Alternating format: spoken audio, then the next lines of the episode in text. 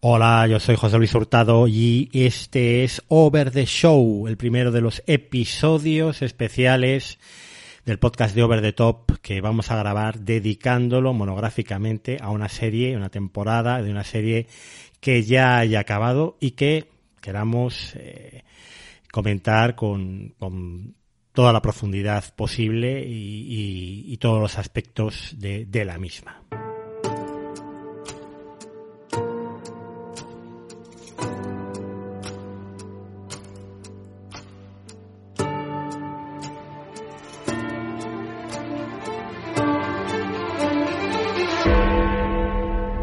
Bueno, lógicamente, como ya os había avanzado, estos episodios de Over the Show me van a permitir grabar eh, de nuevo con algunos de, mis amigos, de los que han sido mis compañeros de podcasting durante tantos años, y, y poner en, entre nosotros una serie en común, una serie que hayamos visto los dos que queramos comentar. La primera serie que, que hemos elegido, eh, hablo ya en plural, es eh, para toda la humanidad, eh, For All Mankind, la serie digamos ahora mira eh, mismo la serie flagship, la serie bandera de Apple TV Plus.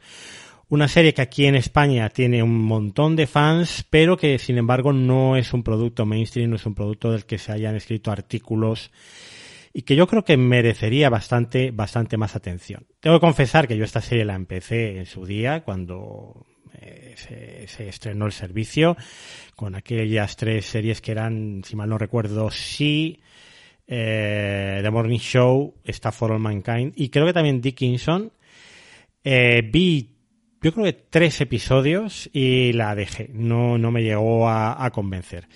Y ahora muchas veces, eh, bueno, pues motivado por, por los comentarios, las críticas, por algunos de vosotros que sois muy fans de la serie, bueno, pues decidí retomarla y la verdad es que en apenas tres semanas he visto estas tres temporadas de un, de un tirón. Eh, bueno, para comentarla, para inaugurar estos episodios especiales que aproximadamente intentaré que sean uno al mes, pero dependerá también si hay series lo suficientemente interesantes que hayan acabado. Eh, pues yo quería traer hoy al, al, que ha sido, no podía ser otra persona, el que ha sido mi compañero durante muchos años en el podcasting, en el podcasting además eh, tecnológico. Eh, para mí, eh, bueno, aparte de echarle muchísimo de menos, eh, fue conmigo protagonista del, de los meses o la etapa de mi podcasting de la que estoy más, más orgulloso y que recuerdo con más cariño. Y fue esa tercera etapa de esto con Dios no pasaba que grabábamos siempre todos los sábados por la mañana, cada, cada dos semanas, eh, él y yo, mano a mano y que yo, como digo, os recuerdo esos, esos programas, esa tercera temporada, esto con Dios no pasaba con muchísimo, eh, muchísimo placer y desde luego con la, añoro bastante. Así que hoy en Over the Show para toda la humanidad, eh, conmigo va a estar Miguel Infantes.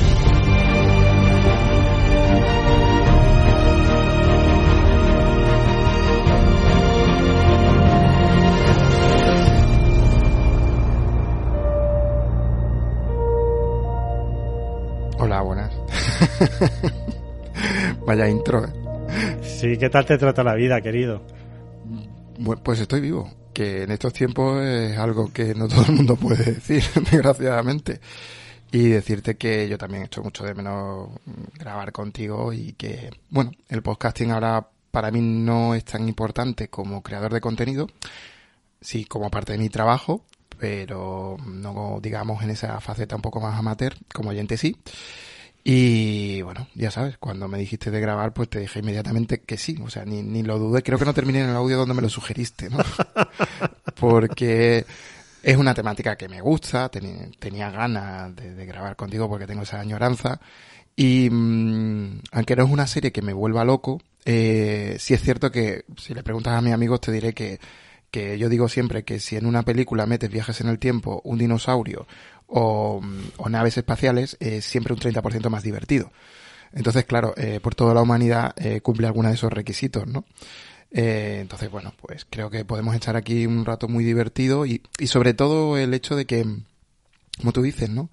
Eh, tú has vamos, lo decíamos fuera de micrófono, yo creo que tú eres la primera persona a la que yo escuché hablar de guerra del streaming. Y esta fue, digamos, la primera mm, eh, Chain the World, el primer cambio de, primera arma de ese arsenal que tiene Apple para que Apple TV Plus eh, se posicionara eh, en ese mundo tan complejo, ¿no? Y bueno, es una serie con sus luces y sus sombras y, muy interesante y yo creo que va a ser un programa muy divertido. Bueno, tú sigues haciendo esto con Yo no pasaba con Gerardo, el programa tecnológico, ahora con menos periodicidad y sigues eh, dedicándote a la formación, ¿no? Eh, a la formación de empresas utilizando mm, todos los, los medios posibles de comunicación, ¿no? El podcast, los eh, vídeos también, transmisiones en vivo. ¿Qué tal, ¿Qué tal va todo esto? Bien, ¿no? Bien, bueno, con Gerardo es un poco complicado grabar porque yo creo que la vida de todos se ha vuelto muy complicada. Y lo que también lo decíamos fuera de micrófono, Gerardo y yo mm, grabamos pues como dos amigos que hablan sobre tecnología, lo que pasa que también lo hablábamos fuera de micrófono, cada vez más difícil hablar motivado de tecnología, porque las novedades son muy escasas y nos queda una travesía del desierto muy, muy compleja. Em, ya teníamos un cierto parón en seco eh, a principios de 2020 en innovaciones disruptivas en tecnología, y como tecnólogo lo tengo muy claro, salvo la IA, que tanto a ti como a mí y como a todos nos, nos está volviendo loco en esas versiones de Open IA, de generación de contenido, eh, y creo que eh, es muy ilusionante, salvo eso. Em, el resto es, em, es una sequía enorme. Y la vamos a sufrir aún más porque obviamente nosotros ahora podemos adquirir o disfrutar de servicios y productos que se desarrollan en una ventana anterior de dos o tres años. Y el 2020, 21 e incluso 22 han sido mm, años de confusión literal en todas las tecnológicas. Incluso en las empresas, incluso en la sociedad, ¿no? Esa frase de hemos salido mejor de esto era una estúpida frase Mr. Wonderful que no ha ocurrido, ¿no? Entonces las empresas están despidiendo a, talento que no han sabido encontrar y, vamos a tener una época muy difícil. Por eso el podcast de esto con yo, eh, pues a veces nos cuesta grabarlo, pero encima a mí me, cuesta justificarlo, ¿no? Y sí, eh, para mí el, el, curiosamente el efecto del podcast o del video podcast es em, esa frase que siempre decíamos de este va a ser el año del podcasting, eh, para mí eso ya lo fue en 2020. Eh, porque fue cuando más vídeo, sí, sí, recuerdo perfectamente que, que mm, justo antes de que estallara la pandemia, siempre lo cuento, ¿no? mi, mi jefe en la última reunión en febrero de directivos que tuvo, dijo una frase muy buena, ¿no? Dijo, el COVID va a llegar a nuestra empresa y debemos estar preparados. E hicimos un pedido de 50 eh, webcams y 50 micrófonos de solapa por si ocurría algo, ¿no? Y, entonces eh, yo nunca he producido más vídeo, eh, no he producido más podcast en mi vida que en estos últimos tres años. Entonces, el año del podcasting y de y del video podcast como herramienta educativa o herramienta formativa, eh, fue el 2020. o sea, yo ya no participo en ningún programa de formación público o privado eh, en la que nosotros no incorporemos metodologías educativas que incorporen las videopíldoras o el audio. Tenemos una, por ejemplo, que es WhatsApp Learning, le llamamos WhatsApp Learning, que es para gente, por ejemplo, con pocas competencias digitales, donde su primer aterrizaje en el choque de lo que es la tecnología eh, son audios de WhatsApp, píldoras de menos de tres minutos, donde les explicamos conceptos básicos como que la identidad digital, certificado digital, todo ese tipo de cosas, ¿no? Entonces, eh, el podcasting es algo que para mí nunca va a desaparecer, porque profesionalmente es muy importante. Pero hoy toca divertirse, hoy toca hablar de, muchísimas cosas que me apasionan, como, como el espacio, como la tecnología, como la ucronía, como la ciencia ficción. Y, y bueno, eh, creo que va a ser eh, muy, muy interesante porque además es una serie muy filosófica como bueno como todo lo que hace el creador de esta serie no que ahora después hablaremos de él. Bueno cuando yo me planteaba em, empezar esta serie de programas como Verde Show yo tenía claro que habría series de ciencia ficción que en un momento dado tocaría comentar no muchas porque cada vez hay menos esto lo la noche con una amiga por teléfono. Solemos tener una charla semanal de series y y bueno, eh, para toda la humanidad, que está considerada ahora mismo la serie de ciencia ficción en emisión, eh, digo la serie entre comillas, ¿no? Mm, es de lo poquito, ¿no? De lo poquito que podemos, podemos ver. Parece que estamos ahora más por la fantasía o por otros, por otros géneros, ¿no? El true crime, eh, etcétera. Y, y yo tenía claro que la persona con la que iba a comentar este tipo de series eras tú. Eh, y de hecho, yo he visto para toda la humanidad para poder hacer este programa y poder hacerlo contigo, ¿no? Entonces vamos a meternos directamente en harina porque eh, ¿de qué va para toda la humanidad? Que es una ucronía, porque hay que diferenciar entre ucronía y distopía, ¿no? Ucronía sería una especie de futuro alternativo. Eh, ¿Cómo sería el mundo si hubiera pasado esto? Y en para toda la humanidad, ¿cuál es ese, ese punto de divergencia con nuestro mundo actual? Hombre, el punto de divergencia eh, parte del hecho de que la Guerra Fría continúa. Eh, curiosamente, parece que vivimos un mundo donde eso está ocurriendo otra vez. Desgraciadamente, la guerra de Ucrania lo, lo, demuestra. Y en ese continuar de ese conflicto eh, ideológico, político y tecnológico, la carrera por el espacio, la primera carrera por el espacio, porque ahora estamos viendo una segunda, más privada y, menos gubernamental, por decirlo de algún modo, eh, continúa. Y no, no termina cuando eh, Estados Unidos aterriza de forma exitosa eh, en la Luna con el, con el Apolo 11. De hecho, el título de la serie, ¿vale? Por toda la humanidad está cogido de la famosísima frase de Neil Armstrong de que venían en nombre de toda la humanidad, ¿no? Entonces, eh, ¿qué hubiera pasado si en el mundo eh, la, la, disputa eh, hubiera continuado, ¿no? y eso provoca esa línea bueno, paralela. Pero además, además esa, esa carrera continua, esa carrera espacial continua, no la has contado porque es la Unión Soviética. Hmm. La primera, esto se puede contar porque es el inicio de la serie. Hmm. Es la Unión Soviética la que llega a la Luna en primer lugar. Que es muy curioso porque cuando tú coges, en, en, lo puedes buscar en internet, todos los hitos de la carrera espacial, a todos llegaron antes los soviéticos. sí, menos a la Luna, que fueron los americanos, lo cual siempre alimenta mucho las eh, teorías conspiranoicas de, de que Casillas y otros tantos, ¿no? De que no hemos llegado a la Luna. Eh, a ver, los, americanos, o sea, los soviéticos estuvieron a punto. Eh, lo que pasa que el cohete eh, que tenía que llevarlos a la Luna, que era un cohete, eh, porque para salir de la órbita baja hace falta muchísima energía y, y, es un vector muy complicado, pues hicieron un cohete, un cohete inmenso. ¿Vale? Eh, con todos los problemas que supone eh, tantos motores, porque era un cohete con muchísimos motores, creo que se llamaba N1, y explotó. Explotó, de hecho, explotó y mató encima un montón de ingenieros y de ingenieras, creo que fue en Baikonur.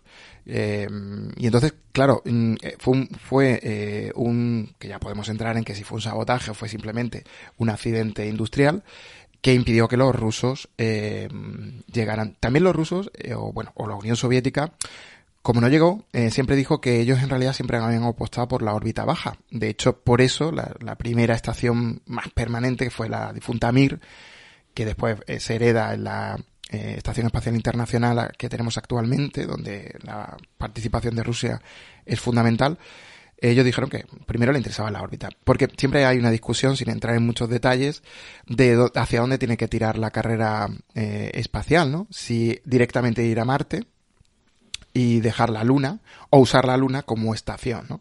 Que es por donde, eh, por toda la humanidad decide tirar, ¿no? Eh, que la Georgetown, uh -huh. la, las estaciones eh, las estaciones eh, en la Luna son eh, esa gasolinera, ese, ese, ese, campamento, si hacemos el símil como con la con asaltar el Everest, ¿no? Siempre hay un campamento intermedio, pues la Luna podía ser ese campamento intermedio antes de llegar a, a Marte, ¿no?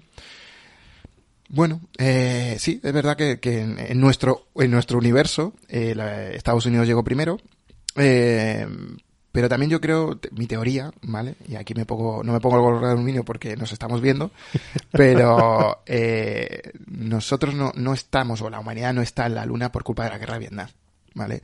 Tenemos que tener en cuenta que Estados Unidos estaba haciendo un esfuerzo eh, mental y económico muy grande con la carrera espacial y la guerra de Vietnam ya entró en una dinámica eh, que le supuso un esfuerzo, ¿no? Y yo creo que eh, como sociedad, eh, una sociedad solo puede estar focalizada en un gran reto.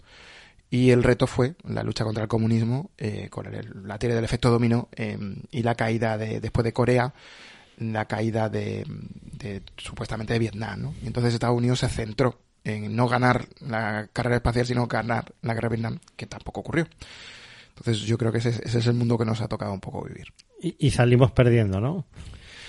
Bueno, en algunas cosas salimos perdiendo y en otras ganando, ¿no? Eh, obviamente la carrera espacial, eh, yo no soy objetivo, eh, podría identificarte al menos 30 tecnologías o 40 tecnologías en lo biológico, en lo médico, en, telecomunicaciones, en informática, en, en, transporte, que son directamente derivadas de, ese esfuerzo titánico muy similar. O sea, la humanidad ha tenido grandes esfuerzos tecnológicos. Al menos dos grandes esfuerzos tecnológicos en los últimos 100 años. Uno, obviamente, es eh, el proyecto Manhattan, el desarrollo de la bomba atómica eh, que, bueno, siempre desde el punto de vista filosófico se puede ver como un error, que lo es, ¿vale? Porque el asesinato masivo de personas lo es, obviamente, pero que acortó literalmente la guerra eh, en un año eh, y que ahorró un millón de, de, americanos, eh, porque Japón si no no se hubiera rendido, salvo asaltar a sangre y fuego Japón. Y otro fue, sin lugar a dudas, ese, ese mítico discurso de, de Kennedy, ¿no? De vamos a ir a la luna no porque sea fácil, sino porque es hard, porque es difícil, porque es duro, porque es complicado. Em, que lo dice uno de los personajes en la serie.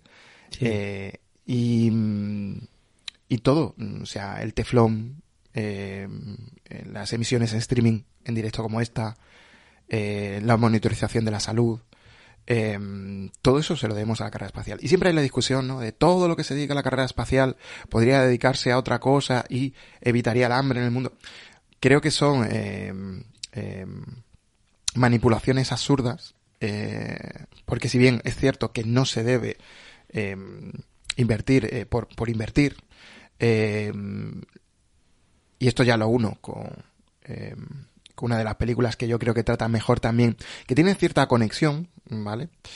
Eh, se me acaba ahí del nombre, eh, eh, que es la película que también es muy discutida del espacio. Ay, de, este, de Nolan. De Nolan. Interestelar, ¿no? Interestelar, gracias. En Interestelar, el, el trasfondo, aparte de lo familiar, que aquí también hay un trasfondo de, las familias y, de, y, de, cómo la, la, familia es la unidad nuclear que nos hace avanzar, es la discusión de que si somos exploradores o somos sedentarios. El ser humano no es sedentario desde mi punto de vista. Necesitamos romper nuevas fronteras. Fronteras de emprendimiento, fronteras, somos pioneros y pioneras. Y cuando no lo somos, nos estancamos. Y, mm, y yo creo que, que, por toda la humanidad va de eso. Va de la necesidad del ser humano de romper barreras y de intentar, intentar ser la mejor versión de sí mismos o, de, nosotros mismos. Si no tenemos ese reto, no llegamos a ninguna parte. Entonces, creo que Interestelar va de eso, de otras cosas y de eso. Y esta serie, por eso, para mí es muy filosófica. Y a mí la ciencia ficción es. Yo siempre diría, cuando alguien me recomienda algo, que la ciencia ficción te tiene que hacer pensar. Y, y, aquí te hace pensar porque hay naves que vuelan, pero también te hace pensar porque, porque ocurren eh, muchas cosas en esa ucronía donde esa sociedad es muy diferente en muchas cosas y en muchas cosas es mucho mejor que la que tenemos y en otras es distinta. ¿vale? Y ahí ya podemos entrar en un montón de las cosas que ocurren en la serie. Bueno, la serie se articula en tres temporadas, eh, que es lo que hay hasta ahora. Mm, suponemos, y yo creo que está todo abierto para que lleguen sucesivas, eh, una cuarta, por lo menos. Eh, la serie ha ido mejorando en calidad. Esto es muy curioso. Eh, en Metacritic, que es el baremo de la crítica americana que yo siempre uso, la primera temporada está calificada con un sesenta y tantos, un 74, 75 la segunda y un 84, 86, no me acuerdo exactamente, la tercera. O sea que ha habido una eh, progresión en cuanto a calidad de la misma. Para mí lo mejor, ya, ya lo anticipo, es el final de la segunda temporada y la primera mitad de la tercera, ¿vale? De hecho, lo mejor de la serie es la primera mitad de la tercera temporada, pero con diferencias. Ciencia ficción en estado puro y de la mejor calidad, ¿no? Eh, posible. Al frente está Ronald de Moore, eh, Ronald de Moore lo conocemos sobre todo por Battlestar Galactica, que es la, para mí una de mis series favoritas, el, remake de la, de la clásica Battlestar Galactica, una serie que se empezó a emitir en 2003 en el canal Sci-Fi, creo que tuvo cinco temporadas, si mal no recuerdo, y que sentó los cánones de lo que ha sido la, ciencia ficción televisiva moderna. Ronald Moore ha sido guionista de, Star Trek también, eh, y que es el responsable, por otro lado, de otra otra gran serie en cuanto a popularidad, yo no soy muy fan de ella, como es Outlander, que no sé si va por la séptima temporada una cosa así, ¿no? Eh, sobre temas de viajes en el tiempo, etcétera. Eh, para toda la humanidad, mm, para mí tiene lo mejor de Galáctica y lo peor de Outlander. Es una serie controvertida. Yo creo que cuando en la parte con spoilers y, ya vayamos desgranando un poco las tramas, si habéis visto la serie, eh, podréis seguir adelante y veréis que hay eh, mucha brocha gorda en el retrato de personajes y determinadas tramas dramáticas y luego, bueno, auténtica orfebrería eh, de, hilo de oro en cuanto a la parte de ciencia ficción, ¿no? Em, esta es una serie Apple, 100% Apple. Es la serie, decimos, más importante. No es la más premiada ni la que mejores críticas ha tenido. Yo creo que quizás te la asocia el gran éxito de Apple TV. Pero en cuanto a presupuesto, a, a, serie grande dentro del catálogo de Apple, es esta. Y es, y es Miguel, una serie 100% Apple. Reúne los valores de la empresa Mm, sí, y eso en algunas ocasiones es un, valor positivo eh, y en otros casos es negativo. Eh, es, una, es obviamente, sin hacer spoiler, es una serie 100% inclusiva. Vemos un reparto coral, ya entraremos en la calidad de los actores, eh, donde vemos representado básicamente ese espectro social, económico y esa segmentación que Apple bueno, vamos a decir que, que cuida, ¿no? Es decir, prácticamente podríamos decir eh, que cualquier colectivo o, grupo social se puede ver representado en, por toda la humanidad, ¿no? Y eso es positivo. Ahora, lo malo para mí es que es excesivamente políticamente correcta.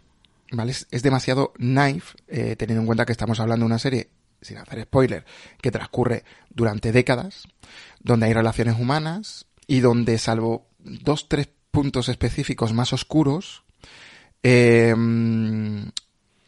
cuesta creer que las reacciones humanas o las relaciones humanas sean tan inverosímiles, ¿no? También es cierto que la NASA, como le dice uno de los astronautas rusos a, la directora de la NASA, o a uno de los, eh, no, una de las capitanas de, la misión, eh, con el, es demasiado inocente, ¿vale? Y eso creo que le pesa mucho a la serie. Porque la serie es muy ambiciosa, como tú dices, y tiene ese hilo de oro a la hora de plantear la parte de ciencia ficción tecnológica, lo que es la hard, la parte tecnológica es relativamente o bastante creíble, tiene sus fallos, pero es muy creíble. Y la parte de la... A, mí me, me, maravilla lo bien documentada que está la serie. Sí, sí, sí, sí. sí, eh, fíjate, te voy a dar un detalle. Eh, el, el, personaje eh, de Sonia Valger, que bueno, la conocemos, cualquiera que recuerde Perdido recuerda La Constante, el, el episodio estrella de toda la serie. Y, y, claro, Sonia Valger interpretaba a Penny, que era la constante de, de Desmond, ¿no? aquí la vemos, ¿no? Interpretando a Molly Cobb es una de esas astronautas eh, que yo creo que esto también se puede contar, ¿no? Que en un momento dado eh, Nixon da luz verde en la serie, en la serie, a un programa de mujeres astronautas. Claro, yo, yo me puse a investigar eh, rápidamente por la Wikipedia y es que existió ese programa de mujeres astronautas, existió Molly Cobb, estuvo a punto de ser la primera persona en ir a la Luna. Lo que pasa es que en un momento dado estas mujeres fueron apartadas, ¿no? y, fueron los hombres los que los elegidos para ir a, la luna. No estaba la sociedad lo suficientemente desarrollada en cuanto a, igualdad de género. pero mm, lo que me maravilla es lo bien documentada que está, y no solo en estos aspectos sociales, también los aspectos técnicos y tecnológicos hasta el milímetro, ¿no? O sea, uno llega a pensar, si verdaderamente eh, hubiéramos llegado a la Luna, hubiéramos llegado a Marte, hubiera sido la exploración espacial, hubiera sido así, tal cual, ¿no? Sí, a ver, eh, ahí, ahí es cuando a mí la serie me, enamoró, ¿vale? De hecho, me enamoró, creo que es... Eh, eh, le ponen el nombre de, Nixon, ¿no? Las mujeres de Nixon, ese episodio En, la primera temporada, ¿no? Y, y, y, es maravilloso porque eh, te empieza a hacer pensar, oye, ¿qué hubiera pasado si hubiera habido mujeres en esa carrera espacial? De hecho, ahora la NASA tiene el proyecto Artemisa, que es para volver a la, a la Luna, y cuentan con que... Que en la serie sale, ¿no? Ese proyecto Artemis, de hecho. O sea, es que, eh, es que cada nombre, cada dato tiene una correlación con, lo real, ¿no? Con lo, de nuestro mundo. Claro, y entonces, claro, a mí me saltó, me saltó la neurona, ¿no? En ese momento, ¿no? Dice, estamos hablando de Nixon, los 70, y ahora nosotros queremos eh, hacer esa, romper esa injusticia social y política de que hayamos mandado, que tampoco se ha mandado mucho, pues eh, una docena de personas a la Luna, una veintena, eh, y, no, no, haya habido ni un hombre, vamos, de hecho, eh, o sea, perdón, ni una mujer, y además prácticamente salvo uno de ellos, me parece que todos eran de perfil militar. ¿Vale? Uno de ellos que era científico, que fue en el Apolo 17, que fue el último en alunizar, pues ya no hubo Apolo 18. Em, entonces, ah, Dios, este universo está 30 años adelantados a nosotros, bueno, 30 o 40, porque no sabemos cuándo Artemisa llegará llegará a la Luna, ¿no? Eh, porque el, el, cohete SLS eh, se lanzó hace poco, el primero, y se supone que si todo va bien y como SpaceX está de por medio, eh, al menos en parte de, de los bloques de lanzamiento, seguramente llegaremos a la Luna antes de que termine esta década, ¿no? pero es claro, son 30 años o 40 años, ¿vale? Donde, donde ya se incluye a la mitad de la sociedad, ¿no? Entonces, claro, eso a mí me, pareció maravilloso. y, la cuestión racial, ¿eh? Que también está perfectamente asumida. Esto es, sea, eh, eh, es, yo para mí es uno de los grandes aciertos de la serie. Eh, estamos ahí un poco intentando bordear el spoiler, ¿no?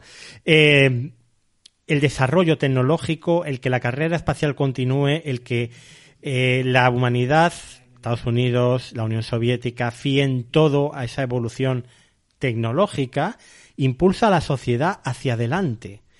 Entonces, luego hay easter eggs, que yo creo que esto tampoco es muy significativo, pero que podemos comentar. Eh, hay un producto que yo creo que en los, eh, los 80, ¿no? Creo que fue lanzado el Apple Newton, hmm. que supuso un, un antes y un después, ¿no? En la compañía. Y que fue un producto que llegó obviamente adelantado a su tiempo y por eso fue un fracaso.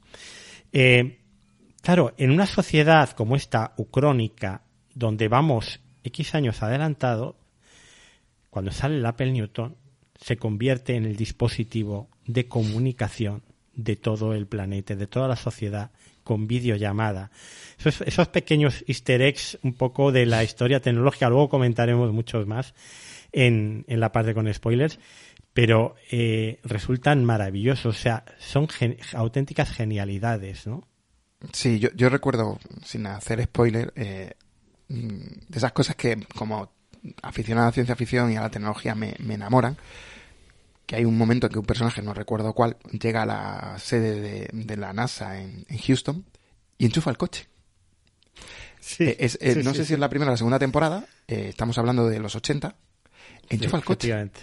Entonces, yo como aficionado a la ciencia ficción y a, a ser, siendo pesimista, siendo un optimista tecnológico, los lagrimones eran en plan, sí, yo quiero vivir ahí, porque si en los 80 hubiera coches eléctricos, ahora los simples mortales nos podríamos, no los youtubers de éxito, nos podríamos comprar Teslas, ¿vale? Entonces, eh, claro, es que es maravilloso el coche teniendo en cuenta que no vamos a entrar en el debate de si medioambientalmente los coches eléctricos son la solución que necesitamos o no, yo opino que sí, puedo estar equivocado, obviamente.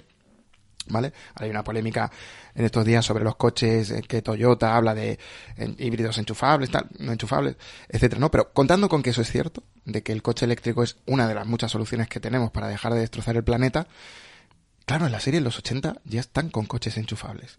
Y además, de forma cotidiana, como tú dices, o sea, eh, los Newton eh, se usan en videollamadas en, a finales de los 80. Nosotros no hemos tenido videollamadas generalizadas hasta la segunda década de este siglo, prácticamente. Sí, sí, correcto. Entonces, es, es, es, como en plan cuando apagas la televisión después de ver un capítulo y, y, te, y te, comes estos pequeños eh, eh, hits o tics tecnológicos, es que mierda de mundo tecnológico vivo, ¿no? Aquí estamos en 2023 esperando las gafas de Apple y esta gente está décadas, décadas adelantadas a nosotros usando una tecnología como debe ser la tecnología. Ya veremos si las gafas llegan antes de su tiempo o no, con el metaverso a medio construir. Eh, yo, yo, claro, buscando un poco la causa de todo esto, dices, bueno, y este desarrollo tecnológico prematuro, como 30 años antes, eh, incluso en algunas cuestiones mucho más, ¿se debe a la competitividad? O sea, ¿es la competitividad el que continúe la Guerra Fría, el que todas las naciones destinen ojo, hablamos de todas las naciones porque en un momento dado de la serie ya se empieza a hablar de que todas las naciones tienen su propio programa espacial, ¿eh? y todas las eh, naciones invierten en tecnología. Claro, es cuestión de, de X tiempo llegar a la fusión nuclear, que hasta hace unas semanas no ha, no ha aparecido aquí en la prensa, eh, mm. ya como mm, parece que, que, empezamos a encaminar la recta final de la fusión nuclear eh, esa energía limpia, ¿no? Que, que, sirve para ya dar el salto definitivo a nivel social y tecnológico. Eh, ¿Qué pasa? Que cuando no hay competitividad nos estancamos, o sea, nos quejamos mucho de que la tecnología de consumo, tecnología de Apple, etcétera, está estancada, no hay nada nuevo, eh, no hay apenas novedades, porque eh, no hay competitividad tampoco, claro. Mm, joder, es que me, me, haces dos preguntas donde, vamos, no tenemos tiempo suficiente. Mira, eh, te la, te la resumo muy rápida, en mi opinión. Eh, quiero, creo que era Khrushchev, ¿vale? Eh, uno de los dirigentes que tuvo la, la Unión Soviética, que, mm, bueno, intentó relajar un poco la cosa, ¿vale? Después de, de tener un enfrentamiento con, con, con, Kennedy, que casi desemboca una de las veces que hemos estado más cerca de, de, de aniquilarlos nuclearmente hablando, eh, creo que visitó Berlín para intentar relajar un poco la cosa. De hecho, casi casi se consigue ese deshielo. Y él mismo se sorprendió del nivel de equipamiento de los hogares berlineses del otro lado. Claro, ya estamos hablando de que Estados Unidos estaba metiendo dinero con el Plan Marshall y con, con esa alimentación de apostar por el capitalismo, que es el mejor estilo de vida, que, que hizo que él se pensara hacia dónde iba de que a lo mejor en los hogares rusos tenía que haber televisores. De hecho, piénsalo, eh, es casi anecdótico como eh, los saqueadores que forman parte del ejército ruso actualmente en Ucrania se llevan neveras y equipamiento electrodoméstico a Rusia porque mm, Rusia está muy, muy retrasada en ese sentido. El enfrentamiento eh, tiene, tiene un coste, obviamente en vidas, ¿vale? Eh, la parte negativa, por eso digo que en por toda la humanidad, con una Unión Soviética que no, que sigue funcionando, significa que el bloque comunista sigue siendo eh, países donde hay dictaduras. Entonces, eso es una parte, entiendo, que no se trata y que no se quiere ver, pero eso significa mmm, cientos de millones de personas de la Unión Soviética y de Europa del Este que están bajo, bajo unas condiciones de vida inasumibles que de hecho por eso se provocó la caída del muro. Entonces, claro, el enfrentamiento es necesario, pero tiene un coste. Eh, a veces en vidas, eh, literalmente, o en, vidas humanas, de, que le cuesta la vida a alguien o que le cuesta su sacrificio. También es cierto que es muy, por eso te digo que la pregunta lleva muchísimo, eh, muchísimo tomate dentro, ¿no? Y un melón muy gordo.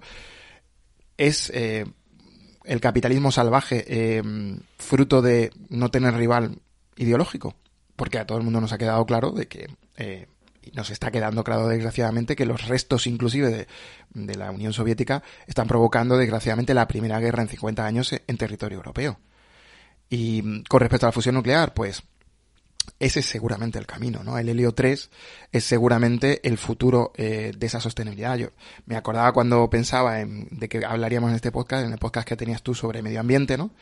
Y, uh -huh. y, re y, recuerdo perfectamente, no recuerdo el nombre, de creo que un profesor universitario que trajiste, que a mí me rompió la cabeza. Yo estaba corriendo mientras escuchaba el podcast y lo paré. Y hablaba de que las energías renovables no serían capaces de, de salvarnos del cataclismo eh, medioambiental, que no solamente teníamos que apostar por ella, sino reducir el consumo. Entonces, eh, lo recuerdo perfectamente porque eh, a lo mejor es que yo soy muy y soy muy impresionable, ¿no? Pero fue una cifra que me impresionó, ¿no? Si la humanidad necesita 20, 23 gigavatios eh, hora por para su crecimiento, entonces eh, todo está unido. ¿Vale? Es decir, eh, necesitamos un enfrentamiento, pero a lo mejor el enfrentamiento no tiene que ser entre nosotros, sino el enfrentamiento debe ser ante el reto que se ha intentado hacer y no lo hacemos, de entender que los recursos son limitados. Ese es el reto. Ese es el reto realmente. Y, mm, y, cuando creemos que no vivimos en un mundo sin reto, el ser humano, yo creo mucho en la gamificación, que te voy a contar a ti que tú no sepas que ha dedicado media vida a los juegos de mesa, ¿no? A nadie le gusta perder. Pero si tú no te sientes en una competición o en un proceso donde tienes que eh, entender las reglas e incluso saltártelas, ¿no? El otro día veía de cómo el vídeo de 2016 de Tesla era básicamente falso y era un vídeo para buscar fondos y salían coches haciendo cosas que ni siquiera todavía hacen los Tesla ahora, ¿vale? Entonces, eh, sí, saltarse las reglas a veces es necesario y competir, y claro, imagínate que en un mundo donde la Unión Soviética eh, sigue viva, posiblemente la inversión no solo en carrera espacial, sino en conseguir una energía eh, sostenible o económica, eh, puede ser que ya la hubiéramos eh, logrado. Eh, aquí hemos desarrollado en menos de seis meses vacunas para un virus prácticamente desde cero. Ahí tienes la última competición como sociedad en la que hemos vivido. sí, sí. Y pasar de una carrera donde un medicamento debe desarrollarse en 10 años a desarrollarse literalmente en meses, de forma exitosa. Si, si nos ponemos, somos los mejores. Me refiero como humanidad, no como sociedad. Sí. ¿Vale? Y aunque pues no sea juntos, porque eh, la serie obviamente la Unión Soviética siempre va por detrás tecnológicamente, no sé si porque es una serie americana, que también puede ser detrás de Estados Unidos, ¿no? Eh, pero bueno, luego sí que vemos esa colaboración, ¿no? Al final, que yo creo que es uno de los mensajes más maravillosos de la serie, que al final la humanidad tiene que progresar, progresar junta. Bueno, vamos a volver un poco al, al bueno, una, una última cosa que te quiero comentar. ¿Es la serie una crítica o un homenaje a la NASA? Eh, mira, yo, yo, ahora mismo tengo aquí una, una colección de gorras, ¿vale? Eh, tengo una, una, gorra que me traje de un viaje de, a Nueva York, de la Biblioteca Pública de Nueva York. Tengo una del Parque Disney de, de Orlando, que fuimos en la, en la, en, la, eh, en el viaje de novios, ¿no? De la luna de miel. Y tengo uh -huh. una gorra de la NASA y una gorra de SpaceX que compré eh, en Cabo Cañaveral, ¿no? Uh -huh. Necesitamos a la NASA. Pero no la NASA tal como está planteada. ¿Vale? Pero Eso se ve mucho. No, tal, tal, y como está planteada en nuestra sociedad o en la serie. En las dos. En las bueno, dos. a ver, vamos a ver. Es que, claro, eh, si hablamos de la NASA de la serie hay que hacer un pequeño spoiler. Pero sin hacer spoiler, la NASA de la serie y la NASA nuestra, vamos a llamarla así, eh, son, eh, son un organismo eh, generador de votos, ¿vale? Como todo lo público. Y, y claro, eso es positivo, ¿no? Pero en ese fallo, la democracia tiene fallos, en uno de los fallos que tiene nuestra democracia, eh, se antepone el voto al bien común. Me explico. La NASA eh, da trabajo a eh, ciudades, estados específicos, ¿no? Donde hay muchísima masa laboral en Texas, en Florida, supone una eh, tú vas a Cañaveral y aquello es inmenso y son muchos puestos de trabajo. Y los senadores mm, se preocupan más en, que esos puestos de trabajo se conserven lógico para volver a ser reelegidos en la siguiente elección que saber si hay una estrategia común hacia hacia dónde va la NASA. Entonces eh, el problema es que el conservadurismo tecnológico y la ambición de la NASA se ha perdido y es una NASA más política que eso también en la serie lo tenemos, eh, pero una NASA eh, que mira muy a corto plazo. ¿Vale? Y, y, nuestra NASA ha cometido errores, por ejemplo, como el programa del transbordador, eh, que fue un error, ¿no? Pero lo bueno es que para eso tenemos a SpaceX. Por eso yo al lado de la gorra de como espacio trastornado, tengo al lado de la NASA, con grandes hitos, como llevarnos a la Luna, tener o sostener la ISS, y al lado tengo la de SpaceX. Eh, SpaceX no podría existir sin la NASA y la NASA a día de hoy no podría existir realmente sin SpaceX, porque por ejemplo la NASA no tiene un lanzador propio para mandar astronautas a la, a la órbita baja, no la tiene. Depende de, los asientos de la Soyuz rusa. Dicho sea de paso, una, una cápsula que tiene 30 años. de hecho, la única, eh, la única nave eh, americana que hay ahora mismo es la de SpaceX.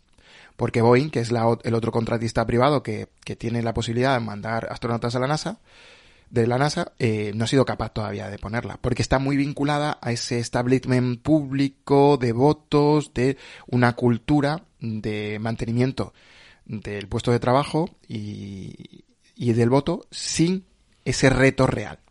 ¿Vale? Y en la serie tenemos a Helios haciendo de SpaceX, ¿no? Podríamos decir. Que es la... Sí. Luego hablaremos de ello. con, ese, con ese Elon más de color, ¿no? Bueno, eh, el producto eh, For Mankind eh, para toda la humanidad, aunque Miguel hace una traducción ahí siempre al inglés, dice por toda la humanidad. Eh, bueno, para toda la humanidad se tradujo aquí en España, por toda la humanidad ese For All, ¿no? Eh, es muy, está muy cuidado. Mm, tenemos que decir que entre temporada y temporada hay un salto de 10 años. Y eso es eh, algo muy distintivo de la serie que le aporta mucha originalidad, pero que también la condena a determinados fallos, que luego hablaremos sobre todo en la construcción de personajes. Y, en esos saltos temporales, que empiezan un poco a lo, a lo eh, eh, Years and Years, aquella serie británica donde pasaban también cosas, eh, era una cronía también muy, muy interesante. Eh, luego, Apple, aparte de los episodios de la serie, tiene una serie de cortos que se llama La historia real, en el que te narra de forma más eh, pausada algunas de las noticias que dan al principio de la temporada en una especie de falsos informativos y luego te dice realmente lo que ocurrió, en qué se basa eso, ¿no? Eh, en la tercera temporada tiene otra cosa también que es muy, muy interesante, que son una especie de cortos de ciencia explicando eh, todo lo que sale de ciencia ficción en la, en la serie y cómo, cuál es la base científica de ello y cómo podríamos, eh, cuán, cuán cerca y lejos estamos de conseguir ese, ese logro ¿no? en nuestra sociedad actual. Eh, yo creo que, vamos, es, es, es una serie que, que en ese aspecto no descuida para nada eh, la parte educativa, la parte formativa, tanto en historia como en ciencia. Eh, bueno, este yo siempre decía que, que la parte más positiva de, lo que Apple podía aportar em, a la sociedad era el cruce entre ciencias y artes eh, liberales, ¿no? La parte artística y la parte tecnológica. Eh, ahí Apple, yo creo que eh, tiene una parte, quizás a veces excesivamente eh, cargante, de decirnos cómo tienen que ser las cosas, ¿no? De educadores, ¿no? Sociales, más que de formadores, ¿no? Entonces, la serie obviamente eh, tiene bastante credibilidad en, ciertas, se toma ciertas licencias, porque se las tiene que tomar, ¿no? O sea, por ejemplo, eh, vamos a obviar el hecho de cómo se manifiesta la gravedad cuando están en la Luna o están en Marte, eh, que obviamente es muy difícil tecnológicamente representarlo en la serie, pero tiene una fidelidad muy buena. Entonces, como es una serie familiar, eh, quiero pensar que cuando se diseñó, eh, y eso es evidente, pues es una serie que se puede ver en familia y, ¿por qué no? Si los más pequeños de casa o los más adolescentes quizás eh, ven la serie, pues se contesta a esa curiosidad científica y ingenieril, eh, esa parte de matemáticas, de física, y, y yo creo que es, es muy bueno, ¿no? Eh, quizás incluso, eh, a lo mejor es algo que, habla, ah, si hablamos de contenidos, oye, pues si haces una serie histórica sobre Roma, ¿por qué no tener después esos pequeños episodios y usarlo como recurso educativo? para que la gente entienda que Roma no es, por ejemplo, lo podrían hacer eh, con, con Fundación, ¿no? Eh, un, yo creo que el mayor fracaso a día de hoy de Apple, ¿no? Eh, Fundación no deja de ser una historia de Isaac donde le da una vuelta al Imperio Romano, ¿no?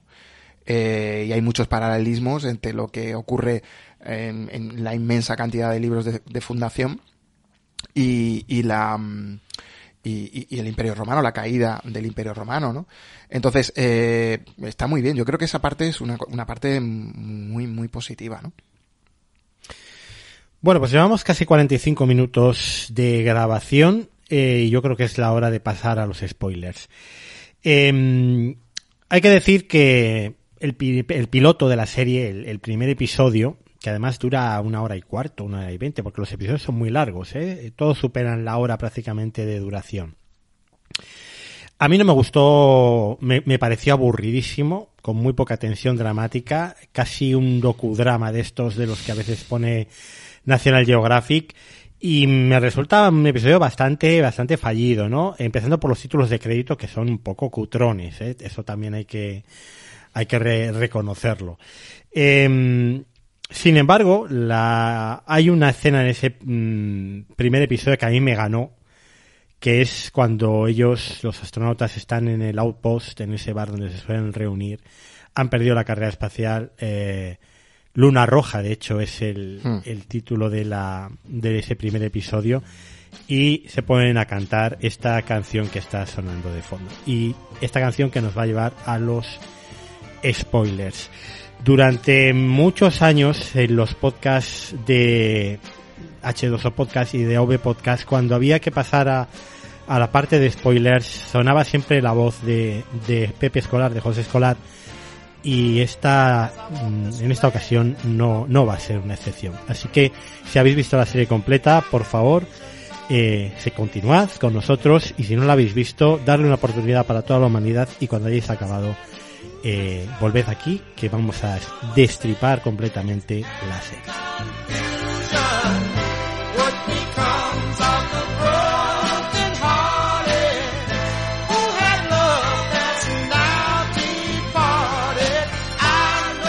Estás a punto de escuchar spoilers sobre una obra audiovisual. Si no la has visto completa, para aquí el programa y vuelve a escucharnos cuando la hayas terminado.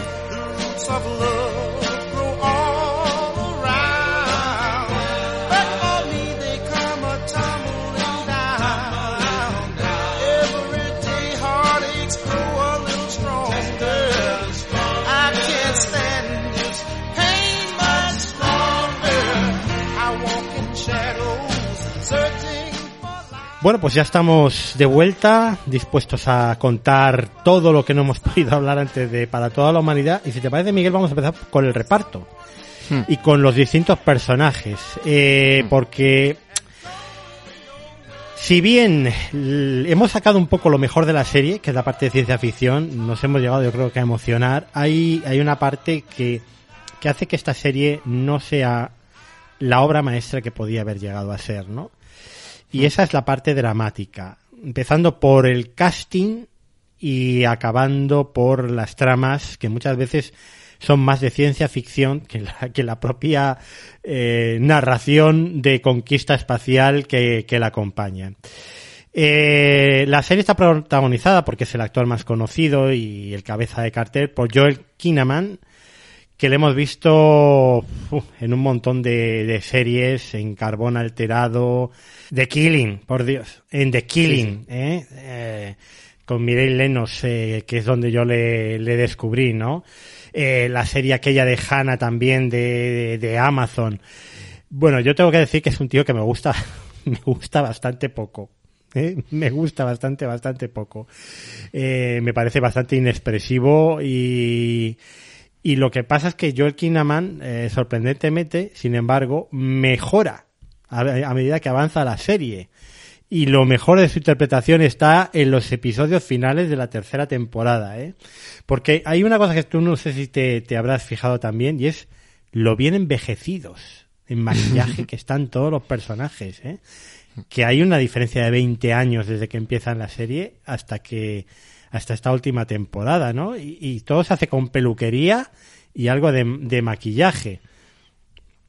Mm, em, a ver, cuando has dicho reparto, digo, ahora vamos a repartir torta porque em, yo, yo, no puedo evitar los paralelismos con, con Battle Galáctica y, claro, es que en Battle Galáctica teníamos eh, actores en su momento cumbre de, de madurez, ¿no?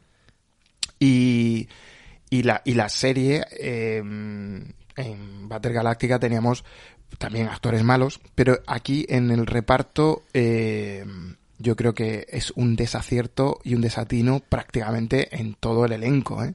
Es decir, em, yo acabo de terminar un libro sobre Friends, soy fanático sobre de Friends, y, hablaba de, en el libro se habla de, la suerte, entre comillas, aunque yo a veces no creo en la suerte, en ese sentido de, de que realmente eh, los seis participantes de la serie, los actores, son, son amigos, ¿no? Y esa química se ve en pantalla. Aquí es que no hay química entre ninguno de los personajes.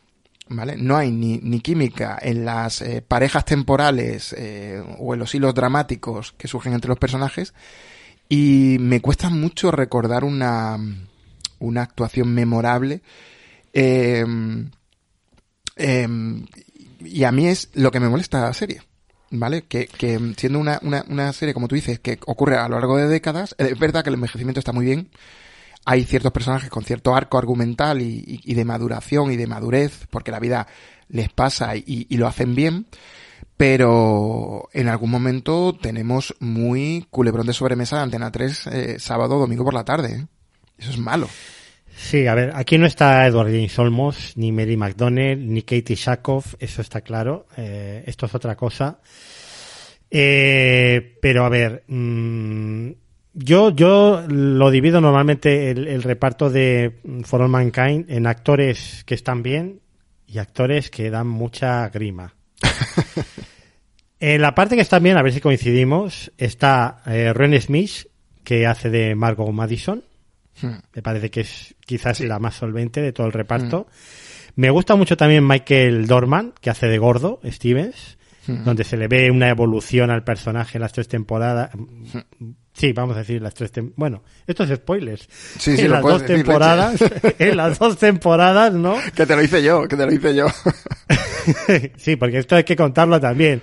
Cuando yo me pongo en contacto con Miguel y le digo, oye, eh, me gustaría grabar sobre para toda la humanidad, eh, quieres grabar un podcast conmigo, me envía un mini podcast de 10 minutos en Telegram y me dice, tal, porque es fantástica, pero claro, la trama en la que estos mueren en la luna, la trama del triángulo amoroso. Digo, por favor, que estoy a mitad de la segunda, me he destripado toda la serie, ¿no? Yo que creía que la habías visto ya entera, entonces por eso me puse ahí a saco. La acabé pues hace tres o cuatro días, justo. Entonces, Michael Dorman me gusta mucho. ¿eh? Además, físicamente hay una transformación brutal.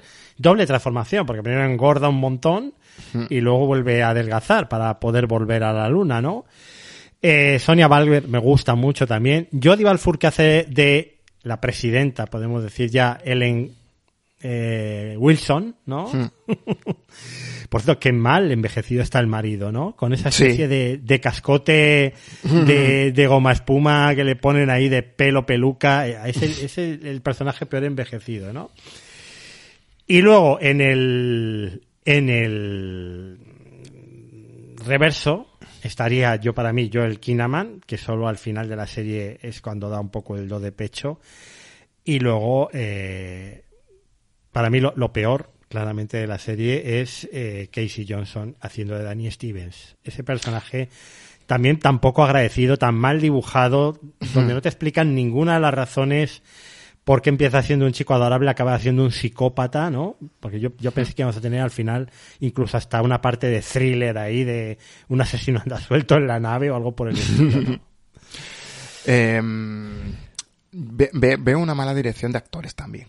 O sea, es decir, eh, eh, yo deduzco, porque Apple no, no creo que improvise, y me imagino a Apple, eh, voy de arriba hacia abajo, ¿no? Apple se sienta con Sony, porque esto es una serie que Apple produce con Sony, de la oleada que hizo también, por ejemplo, con Sí, otra serie que para mí me parece que sí es una serie en el fondo de ciencia ficción también y injustamente tapada, creo que es una serie brutal, con un potencial y que ha llegado a sus tres temporadas eh, con una segunda temporada exquisita y mm, brutal, pues creo que aquí no hay una buena dirección de actores y que si tú te planteas una serie que va a llegar como mínimo a una cuarta o incluso una quinta temporada, y que con una incluso una quinta temporada simplemente por arco temporal puede conectar remotamente con Battlestar Galactica, eh, tú a los actores les tienes que decir hacia dónde van sus personajes. Y yo creo que ahí eh, olvidando la ciencia ficción, esto es una obra de teatro. Es una obra de teatro donde los personajes nacen, eh, se reproducen literalmente, tienen hijos y, ellos y sus hijos evolucionan con las vicisitudes de la vida y con los retos personales que muchos son simplemente rutinarios, eh, enfermedades, por ejemplo, yo el Kinema de la mujer se enfrentan a la pérdida de un hijo, eh, que es una tragedia que desgraciadamente muchas personas viven. Molly vive, vive el, hecho de, perder la vista, que, que la vista eh, bueno, eh, yo, mi, mi padre eh, está ya jubilado, pero es militar del Ejército del Aire, entonces mm, sé la importancia que tiene la, la vista la tiene, la tiene, tiene importancia para todo el mundo, ¿no? Pero para un piloto la vista es fundamental porque, porque marca cuando te quedas en tierra. Entonces, eh, todas esas cosas son elementos que tienen sentido. Yo me imagino una pizarra en blanco donde se pone el principio y el fin de cada personaje y, y que se lo, se, lo, se lo tuvieron que explicar, se lo han explicado durante el rodaje de esas tres temporadas, pero no veo una buena dirección de actores. Y eh, este personaje de Dani eh, es, es, es, además, es como decimos por aquí en Andalucía, es el demonio pinchapapas. ¿eh? O sea, todo lo malo que pasa en la serie es culpa de él o del hermano. ¿Sabe? Entonces, claro, me, me parece un truco muy, muy, y se le ven las costuras a la serie ahí, en el sentido de por qué todo lo malo que ocurre, o casi todo lo malo que ocurre, salvo la trama de, de, de Margot y, y su espionaje, hay bueno, coño, es que podemos decirlo si estamos ya en escena de spoiler, ¿no? De cómo Margot es un agente dormido en el fondo, algo que muy, muy bien tratado. Un agente dormido involuntario. Involuntario totalmente, pero un tema, por cierto, muy bien tratado ahora en la segunda temporada de, de Caballos Lentos, una serie que también yo creo que es una serie a tener en cuenta si no, si no la habéis echado. Sí, bueno, pero esto está eh, Slow Horses, Pachinko, eh, Cerrado con el Diablo, Separación, esto ya es la segunda hornada de series de Apple TV Plus, que es la que la ha colocado como la nueva HBO. O sea, hmm. porque el, año pasado ha sido espectacular para, para Apple TV. Para mí ha sido la mejor plataforma con diferencia. Ahora que he pagado la suscripción anual, esperemos que no volvamos otra vez a, la época de miseria, porque ya he visto Terapia sin filtro y Un lugar en el cielo y madre mía del amor hermoso. Entonces, bueno. Eh, Por cierto, para, para separación me autoinvito, ¿eh? O sea, cuando haga separación, aquí estoy yo. ¿eh? Hay que esperar, la segunda hay que esperar la segunda temporada. No, yo no, yo no, voy a esperar a la segunda temporada porque yo no espero que la segunda temporada sea tan buena como la primera. Es literalmente imposible. Eh, yo sí que creo que es el punto de partida y que esto va a ir a más. Fíjate lo que te digo. Ojalá, ojalá, porque... esto va a ir a más. Yo confío...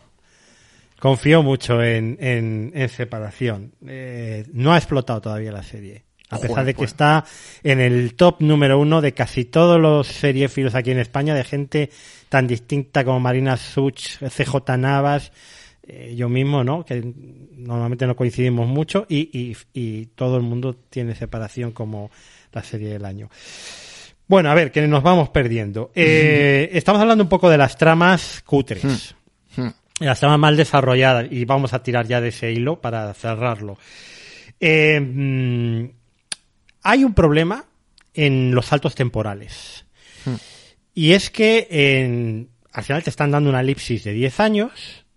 Y en esa elipsis de 10 años, donde muchas veces cuando de repente aterrizas, ¿no? Eh, estás en los 70 y de repente segunda temporada aterrizas en los 80, ¿no? Y luego tercera temporada aterrizas a mediados de los 90. Te cuesta mm, mucho empatizar y, saber las, las, motivaciones de cada personaje. Lo primero, ¿qué hace esta vietnamita por aquí? Esa niña vietnamita, ¿no? Empiezas luego a deducir que la pueden haber adoptado, tal. Luego, en el fondo, sigue siendo un personaje completamente gratuito que se lo podían ahorrar perfectamente eh, porque si al final eh, está ahí para la trama del bebé marciano, que es una de las peores ideas de guion que ha tenido la serie, ¿eh? que alguien se quede embarazado en Marte y tenga que dar a luz propulsado por un traje espacial para llegar a la nave, digamos, que, que está orbitando Marte y poder dar a luz allí, es todo tan tan rocambolesco y tan absurdo que aquí estamos en territorio Outlander completamente, ¿no? Eh, lo que tú dices, el personaje de Danny Stevens no está eh, explicada sus motivaciones en ningún momento. Cuando por primera vez se, enrolla con Karen, Hmm. Tú puedes decir, mm, son las dos únicas personas que echan de menos a ese niño que murió. Hmm. Eh, eso les une, eso les acerca. Pero es que tampoco es eso, porque luego, claro, el tío es un stacker. Está ahí vigilándolo. O sea, está pasado completamente de rosca, ¿no? Eh, tiene ese comportamiento que tiene en la misión a Marte. Eh, el actor no es Laurence Olivier encima, eh, el pobre, con lo cual eh, tampoco ayuda a la construcción del personaje y al final resulta algo también completamente eh, gratuito en la serie que no sirve para crear una cierta tensión artificial, ¿no? Ya no digamos cómo acaba ahí, dónde acaba, ¿no? En la, en la tercera temporada, castigado. No tenemos cárcel, pues a la nave de los coreanos, a que te pudras ahí. Bueno, lo de, la, lo de la nave de los coreanos es un poquito en plan, en fin. Eh, vamos a saltarlo muchas cosas. Eh, yo es que me es literalmente imposible y yo he hecho un repaso de, de la serie y de algunos capítulos. Salvo en la primera temporada de la, el capítulo de la Nixon de las mujeres de Nixon y algunos otros, a mí me cuesta mucho eh, no aburrirme en las interpretaciones y en, la, y en los dramas del primer mundo que muchos de ellos montan, ¿no? Eh, en, el, en el personaje de Dani yo veo un acosador, eh, quizás es un guiño, ¿vale? Un guiño un poco a, eh, a, ver que, que bueno, pues eh, haya un personaje, porque si pensamos en él, es quizás de los tres, cuatro personajes oscuros, y claro, como tú dices, eh, se elige mal, que a mí me, me, sorprende, a mí todas estas cosas me siguen sorprendiendo a día de hoy, me explico. Eh, no habrá actores británicos, no habrá actores y actrices en las escuelas eh, universitarias o no universitarias de Estados Unidos para que una producción de muchísimo dinero eh, se haga en condiciones y porque al final estamos hablando de una docena de actores. Y tú vas a coger y encima es un personaje joven puedes coger un actor o una actriz eh, que sea joven y, y, y, y que quitarle recorrido. Por eso digo que, que el, casting de partida es malo y de, y de dirección de, de, actores es, y de actrices es pésimo. Porque, bueno, eh, yo no, Aleida, yo, es que el personaje de Aleida, eh, yo mmm, no le veo ningún matiz interpretativo. Y además, eh, salvo el hecho de estar enfadada siempre, a pesar de que su vida va a más y a mejor, ¿vale? Eh, incluso cuando, cuando ella descubre que Margot es una espía y tal, eh, su cara de sorpresa es ya durante todo el resto de la temporada. Pone cara de sorpresa y de enfadada, que es la que ha, ha puesto en las anteriores temporadas, y, y se acabó. No, eh, yo sigo teniendo el problema de que la, la Leida de la primera temporada no tiene nada que ver en carácter, incluso el personaje. Sí, sí, sí. Con la Leida eh, permanentemente mal almorzada de la segunda y tercera temporada. Entonces, eh, otra cosa no entiendo. O sea, Karen, que aquí la actriz mm, no, no me disgusta, ¿eh? La, la actriz que interpreta a Karen es ama de casa en la primera temporada y es CEO de la empresa tecnológica más importante del planeta en la tercera temporada. Y no se explica esa evolución a no ser que sea ¿qué hacemos con Karen? Catapún, esto. O sea, ha habido una parte intermedia en la que se ha formado como empresaria que es llevando las cuentas de un bar. Sí, pero Entonces, como tiene eh, el marido este un... que tiene, lo convierte en franquicia. Está muy pillado por pero, los pelos. Está, está, muy pillado por los pelos. Claro, vamos a ver. Eh, una serie que cuida tanto el detalle, en incluso los nombres de las naves, hmm. en cada uno de los personajes elegidos, de los hechos históricos que narra. Ahora hablaremos dentro de un rato de, de la evolución política del planeta en esos 20 años, ¿no? A mí me hace mucha gracia la de ver a Gorbachev en el poder Afeternum, por ejemplo, eh, con un, con un mm, Estado socialista socialdemócrata, socialdemócrata, ¿eh? Sí, bueno, es que ya, ya sabes los catetos que son los americanos para la política. Europa es socialdemócrata. no, o es comunista o comunista, marxista, leninista con Gorbachev acabe siendo socialdemócrata, me, me hace mucha gracia. Bueno, entonces con todo ese cuidado en los detalles históricos, científicos, que de repente las tramas sean tan absolutamente aleatorias, tan absolutamente mal explicadas, porque yo no tengo nada en contra y me puedo llegar a creer que Karen fuera una ama de casa que estuviera en un papel muy secundario, desaprovechada. etcétera, y que de repente luego acabe siendo mm, una la CEO de la de, de Helios, ¿no? De la empresa más importante, la empresa de la fusión nuclear. Hmm. Pero coño, vete dejándome miguitas de pan durante toda la serie. Claro. Vete dejándome que esa señora tiene unas habilidades, eh, que tiene unos estudios, que, ¿sabes? A ver, eh, yo veo que los personajes, muchos personajes son una metáfora de, o una representación eh, sociodemográfica de por dónde de- debería ir la sociedad. Entonces, eh, Karen es eh, la ama de casa Mad Men, por ponerle un prototipo, sí. Eh, exacto. que esa, que esa ama de casa ya no existe, no puede existir. No puede existir porque en un mundo moderno la, la mujer trabaja necesariamente. Mm. Entonces, ese arco argumental está en esos, en esos, es- en esas elipsis, esos 10 años que tú dices que sien- sientes ese frío de no me estás explicando nada, porque la ama de casa ya no puede ser ama de casa. Y entonces se tiene que convertir en una mujer de éxito. No quiero hacer el paralelismo, pero eh, mi mujer eh, es directiva, mm, en la empresa en la que trabaja lleva un equipo de personas, pero su abuela no era así. O su madre no ha sido así. No, ha han tenido esas oportunidades. Entonces, claro, todo eso lo vemos en la, en la serie representada por una sola persona. El fallo típico, esto es, esto es muy típico de ciencia ficción, ¿vale? Una de las mejores sagas de novelas que hay en ciencia ficción que os recomiendo, que es toda la saga de Marte Rojo, Marte Verde, Marte Azul, eh, de King Stanley Robinson. Es también una serie sobre eh, los límites de la humanidad como sociedad, porque en Marte se reinventa la sociedad y tiene esa lucha contra la Tierra, ¿no? Claro, eh, durante toda la novela el, el, el autor tira del mismo, de los mismos personajes, con la excusa de la terapia genética para que los personajes sigan estando frescos.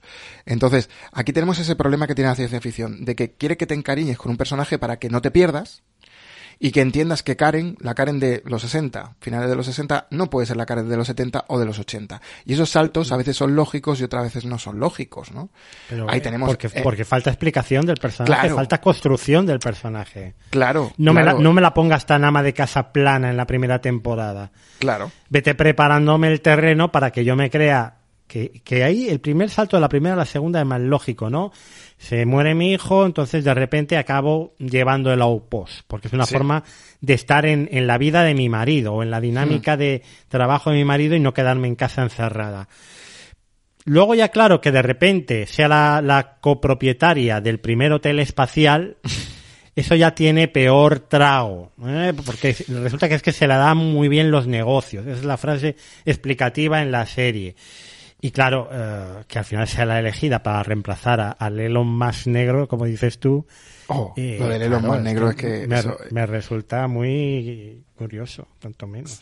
Sí, a ver, mm, yo en- entiendo también que, mm, que por cierto, ese bar está muy conectado con, con una película que he elegido para la gloria, ¿no? Que, que Sí, cuenta, sí, sí. cuenta toda esa casi pretérita eh, historia de, de- la astronáutica con el proyecto Mercury y Géminis, eh, que son los propulsores del, del proyecto de la parte del Apolo, ¿no?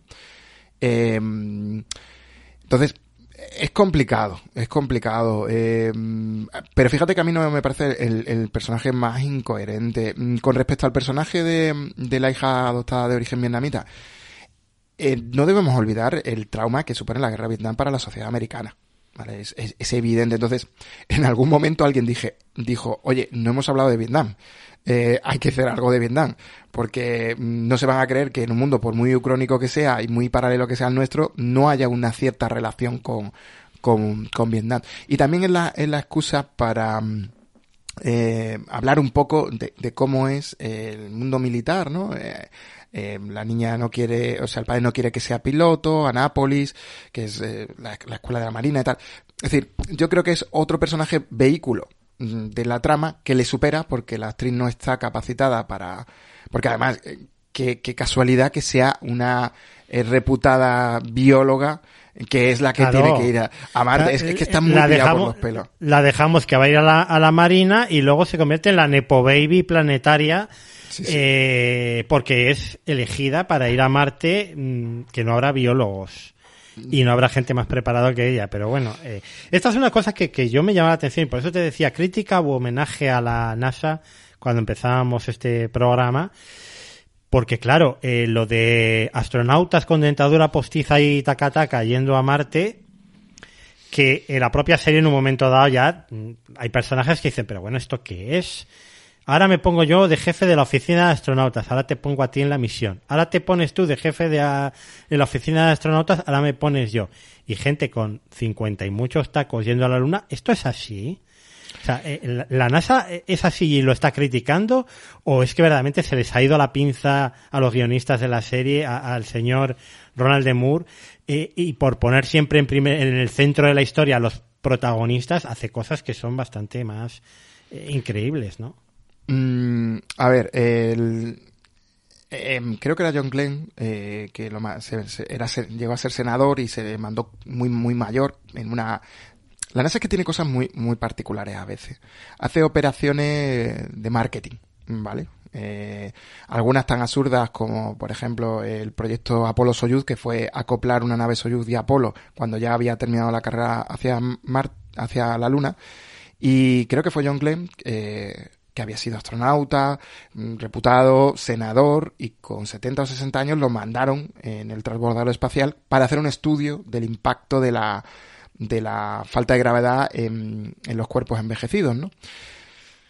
Mm, la NASA, como ya te digo, lo hemos hablado antes, tiene que atender a unos objetivos científicos, ojo también a objetivos militares, ¿vale? Porque, por ejemplo, eh, de vez en cuando la NASA eh, se hace responsable de algún lanzamiento o SpaceX de algún lanzamiento de la USAF, de la parte del espacio y, de, y del aire del ejército americano, a, veces la NASA hace, estas cosas tan raras. Eh, también es verdad que en teoría se debería mandar al espacio gente con, una edad relativamente avanzada, porque a día de hoy eh, estar en órbita eh, supone cierto riesgo, aumenta cierto riesgo por la exposición a la radiación a, a, desarrollar ciertos tipos de cánceres. Entonces, el hecho de que seas una persona de cierta edad o de más edad eh, hace que tengas menos, eh, o sea, tengas menos probabilidades por tiempo. Es decir, si mandas a alguien con 20 años, pues tienes más probabilidades de desarrollarlo. Aparte que en teoría, cuando tú mandas a alguien al espacio, a día de hoy, cuando se normalice no, solamente va, eh, pues especialistas, bueno, dobles especialistas, es decir, gente muy buena en biología, en ingeniería, lo que sea, y en otra, eh, en otra en otro campo claro son gente que tiene que tener detrás en las espaldas una carrera profesional de cierto recorrido. Entonces eso lo sitúa lo suelen situar por encima de los 30 40 40 años no em, en ciencia quizás ser astronauta eh, a día de hoy es como como ser la estrella de tu sector no entonces, salvo en, en, algunas series que eso no se tiene en cuenta, los astronautas tienen que tener cierta edad. Eso sí, sí es verdad que, que está relativamente recogido. No tanto como el personaje cuando mandan, como tú dices, a un jubilado a Marte, ¿vale? Pero ahí, ahí estaría. Bueno, eh, uno de los temas que, que más eh, me interesa y que creo que mejor está tratado, eh, sobre todo en la tercera temporada, es el conflicto social o el desgarro social que supone el descubrimiento de la fusión la fusión nuclear, esa energía limpia, gratuita, barata, que permite impulsar a las naves a la misión a Marte, que utilizando además la Luna como gasolinera, como tú avanzabas antes, eh, claro, genera que miles de cientos de miles de personas en Estados Unidos, por no decir millones, pierdan su empleo en la minería y en el petróleo y esto genera revueltas y genera todo tipo de inestabilidad social.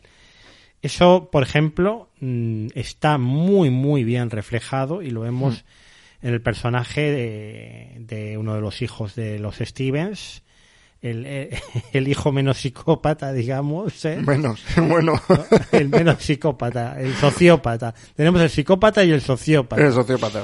Bueno, pues el sociópata eh, con ese grupo de que en principio parecen que se van a dedicar a hacer gilipollas y roban las famosas estatuas de de Gordo y de y, de Tracy, mm. pero luego pone una bomba, esta especie de 11S que tú mm. comentabas aquí en el guion lo, tenemos apuntado. A ver, em, el, obviamente, como ucronía creíble, tiene que tener un solapamiento, eh, no es como Regreso al Futuro 2, ¿no? Donde son universos total y absolutamente dispares. Hay un solapamiento, ¿no? Eh, obviamente, si el personaje que hablábamos antes de origen vietnamita atiende a no olvidarnos del conflicto de Vietnam, em, esa bomba, el final de la tercera temporada, es sin ninguna dudas un perfecto cliffhanger a nivel de guion eh, también es una manera de quitarte personajes del medio, que ya no tienen recorrido. Y mm, es una conexión em, con el desgarro que Estados Unidos está viviendo. Mm, en, más de un relato de ciencia ficción más moderno, más relativamente moderno, em, se, trata, e incluso lo he llegado a leer anteriormente, el tema de una segunda guerra civil en Estados Unidos los conflictos de polaridad eh, política tan alimentados por los cutres eh, salchicheros medios de comunicación que tenemos, que solo funcionan a golpe de clickbait, polarizan a la gente en, absurdas, eh, en absurdos extremismos de izquierda o de derecha, o de cambio climático, negacionismo de cambio climático. Entonces, al final, eh, el, universo que, o el mundo que nos plantean no es mucho mejor que el nuestro, porque al final termina con un atentado eh, similar, más que al 11 de septiembre, después lo pensaba bien, más parecido al atentado de Oklahoma, donde el extremismo de, de derechas se enfrenta al extremismo de izquierdas, eh, donde evidentemente hay una ruptura social. En este caso, o en el mundo que nosotros vivimos, la ruptura social es por la crisis, desde mi punto de vista, ¿vale? Que seguramente puedo estar equivocado. La crisis de 2008 en Estados Unidos termina de romper eh, la sociedad americana y la convierte en una sociedad total y absolutamente empobrecida, con unos saltos brutales entre la clase alta y la clase baja y casi con una desaparición de la clase media. Y en ese mundo es igual. Eh, no, lo podemos negar. Porque claro, nosotros vivimos eh, la vida de los personajes que son astronautas, que tienen, que tienen vidas, digamos, privilegiadas pero el que trabaja en una petrolera de Texas que pierde su trabajo porque unos pijos eh, descubren el helio 3, eh, pues en realidad es el conflicto que tenemos, ¿no? Ahora lo tenemos, lo escuchaba el otro día, el conflicto entre la Unión Europea y los pescadores porque se está poniendo aerogeneradores en la zona de pesca y eso evita la pesca de arrastre. Entonces, esos conflictos que tenemos en nuestro mundo también están en el mundo de, en el mundo de, de por toda la humanidad, ¿no? Entonces, esos conflictos eh, son innegables al ser humano. Hablábamos de cómo el conflicto entre, bloques es el motor, pero es que el conflicto también eh, entre las disrupciones. La fusión nuclear, sin lugar a dudas, si alguna vez la alcanzamos, hay grandes hitos tecnológicos, ¿no? La inteligencia artificial plena, los coches autónomos plenos, los iPhone que le dure la batería una semana, que eso no lo alcanzaremos nunca, ¿vale? Y, y, también la, la, fusión, ¿no? Yo recuerdo los primeros hitos de la fusión nuclear cuando yo estaba en el instituto con 13, 14 años y que mi profesor de física eh, me decía, eh, esto lo verás cuando seas, si lo ves, lo verás cuando sea, seas muy mayor. Y yo decía, no, no, y, y tengo, te, tuve el recorte del, periódico eh, durante mucho tiempo puesto en el tablón de mi cuarto, ¿no? Porque para mí era, yo ya tenía pasión por las matemáticas y por la física, creía que era algo que mi yo de 25 o 30 años viviría, no la hemos vivido. imaginemos que mañana China, eh, Japón, el país que sea, consigue el hito de la eh, fusión nuclear. El mundo se pondría patas arriba. Hmm. Es decir, por ejemplo, el conflicto De, Ucrania no tendría ningún sentido. El conflicto de eh, te chantajeo porque necesitas mi gas eh, desaparece. Porque de repente tenemos energía eh, barata. Hay una charla de los más sobre el hecho de... pobre Manchester City y pobre Paris Saint Germain, ¿no? Por ejemplo, ¿no? desaparecería toda esa financiación. Ya no sería Qatar el mundial. Bueno, lo financiarían quien, tuviera la fusión nuclear. Es decir, yo, yo creo que las grandes disrupciones tecnológicas las pequeñitas que hemos vivido, ¿no? Los Uber versus los taxis, eh, Airbnb versus el, establishment hotelero. Em, realmente lo único que hace es desplazar eh, el capitalismo desde mi punto de vista con la tecnología, con las disrupciones tecnológicas, lo que hace o científicas, lo que hace es desplazar masa de trabajo. Eh, ¿Nos quitará OpenIA o le quita OpenIA trabajo a los creadores de contenido? puede ser. ¿Y habrá contenido solamente generado por IA? Seguro. Pero también alguien tiene que programar esa IA y tiene que gestionarla y, esos servidores tienen que estar en alguna parte.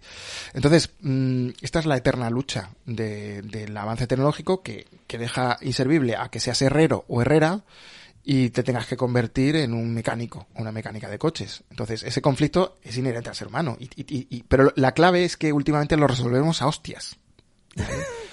o en este caso, con una bomba. Eh, pero es que desgraciadamente es así. O sea, eh, no, pues, no es el lugar ni el momento de hablarlo, pero tenemos el cambio climático versus la negación del cambio climático. ¿Vale? O tenemos la sostenibilidad como filosofía de trabajo. nosotros hemos terminado este año de entregar unas, eh, unas, un programa de competencias de, de, alta empleabilidad que hacemos para la Universidad de Málaga y he metido, hemos metido tres, tres competencias para todos los egresados de la Universidad de Málaga. IA, sostenibilidad y diversidad. Y en uno de los contenidos, eh, que esa parte sí la hice yo directamente, yo decía abiertamente, en un vídeo y, en contenido escrito, me da igual si crees en la diversidad o en la sostenibilidad, ¿vale? O sea, eh, me da igual si crees o no. Tú puedes tener la ideología que tú quieras, pero vas a terminar trabajando en una empresa y en una sociedad que va hacia la diversidad y hacia eh, la sostenibilidad. Si no crees en ella, te vas a quedar fuera. E igual que la IA, es decir, tú puedes o no ser amante de la tecnología o no, o creer en las tecnologías, pero la IA está ahí. Si tú no las no asumes que desempeñes el trabajo que desempeñes, vas a terminar trabajando con una IA y que en tu, en tu equipo de trabajo va a haber humanos e IAs. Por cierto, un tema que en esta, en esta serie pasa total y absolutamente desapercibido. Curioso que eh, la robótica y la inteligencia artificial esté tan presente en la serie estrella de este showrunner, pero no, está aquí total y absolutamente ausente. Y claro, el, el mundo tiene... No, Ojo que, fíjate qué curioso, porque en 2001, la película de Kubrick del 68, la IA era el centro de la película, ¿eh? La, la, misma existencia. y, es el centro en, en Battlestar Galáctica, de hecho el centro, el core de la serie aquí de pasa desapercibido. Entonces, como decía, todos esos conflictos y todas esas... Eh, vamos a decir, habilidades, capacidades, eh, experiencias. Eh, hay gente que las absorbe muy pronto y muy deprisa se adapta y gente que no. Y, aquí tenemos ese conflicto. La tercera temporada termina evidentemente con el conflicto larvado de eh, qué pasa con la gente que pierde su trabajo por culpa de la fusión nuclear. ¿no? Igual que pasará el día que ocurrirá cuando, si ocurre, que no sé si ocurrirá, cuando los vehículos se conduzcan solos. Eh, los cientos de miles de trabajos que se perderán en todos los sectores. ¿Vale? Bueno, yo creo que eso estamos ya a punto, ¿eh? De caramelo. No lo sé, no lo sé. Yo a veces soy mm. pesimista en ese sentido. Bueno, yo te lo digo que vivo en una ciudad que depende del automóvil y soplan ya vientos, vientos pesimistas en ese aspecto. Em, mira, mm, hablando precisamente de, de, incongruencias que tiene la serie, eh, como por ejemplo que no aparezca la IA, en una serie, en una sociedad tan desarrollada tecnológicamente, que ha llegado a la fusión nuclear, etcétera. Eh, en el tema social existe esa incongruencia, ¿no? Vemos que hay una eh, equidad prácticamente total, podríamos decir, entre hombre y mujer. De hecho, la mujer ocupa puestos de máxima responsabilidad. Tenemos una presidenta del gobierno, Ah, que ese personaje sí me lo creo, por ejemplo, y tampoco está bien contado, muy bien contado su salto a la política, pero te van dejando las miguitas necesarias, ¿eh? la evolución en, cada temporada para que te no te resulte la idea como muy ajena. Eh, tenemos a una directora de la NASA desde casi el principio, tenemos eh, comandantes de misión afroamericanas incluso, porque no hay problema de raza. Sin embargo, hay un problema de homofobia eh, brutal. Hmm. Eh, y yo me parece raro que una sociedad que evoluciona tan rápidamente en la igualdad social y en los derechos, en la equiparación de derechos, sin embargo, pinche en este tema. Y que al final el desenlace sea lo, lo de más de ciencia ficción de toda la serie, que sea la presidenta de Estados Unidos saliendo del armario en una rueda de prensa pública diciendo que es lesbiana. Eso me parece, vamos, descacharrante completamente. Eh, no sé cómo ves tú este, este tema también. Eh, mm, es un tema complejo. Es un tema complejo porque, bueno, eh, al final no, no, olvidemos que, aunque se llame por toda la humanidad, es obviamente un retrato de una sociedad americana. Mm, Y, mm, y, es verdad que es como un intento, ese final de la tercera temporada que, que tiene dos bombas, ¿no? Tú lo dices, la, eh, la bomba física que, que pone eh, que ponen y que vuela el, el centro espacial, que es, es, toda una metáfora, o no es una metáfora, es una, una bofetada, y la bofetada de que una, la primera mujer presidenta republicana, no olvidemos, eh, que, sí, que ella es republicana. Efectivamente, republicana. Eh, salga del armario en una prensa, en una rueda de prensa en la Casa Blanca, ¿no? Es poco creíble, pero yo creo que, fíjate, creo que es uno de los finales que siempre ha estado escrito. A lo mejor ese final era para la segunda en vez de para la tercera y se ha ido retrasando o se ha retrasado. Pero yo creo que desde el principio este personaje estaba pensado, porque desde el principio eh, su eh, lesbianismo es evidente, Sí. Y, y, se trabaja con, con él, ¿no? Eh, y que también es republicana y que es de buena familia. Creo recordar que venía de una familia donde los padres o el padre era dueño de una eh, eh, compañía aérea, eh, sí. es decir, cierto poder adquisitivo. Entonces, la representación eh, de que, de que hay que normalizarlo. Entonces, a lo mejor eh, se, se, o a lo mejor se pensó que era demasiado para un eh, eh, telespectador asumir que hay igualdad de género, de raza y, y, y, lo otro ya como era como ya demasiado, ¿no? Ya ya no puede ser, ¿no? Y vamos a dejar Entonces, algo para el final. Vamos a dejar para, algo para el final porque si no, para, no, 20, no, para después de 20 años. Exacto, pero él, es, es, es, lo que tú dices. También pensé, hagamos hagamos el, el símil con la sociedad que vivimos a día de hoy, ¿no? Es decir, todavía eh, encontramos polémica que no lo he visto y me estoy comiendo spoiler de Last of Us. Eh, deduzco por los spoilers lo que ha pasado con uno de los capítulos de Last of Us y, es evidente pues como ciertas personas pues están todavía en la caverna eh, en todos los aspectos, ¿no? Sí, claro. Sí, está claro que, que, no es admitido, pasa con las pelis de Marvel, ¿eh? No es admitida la diversidad.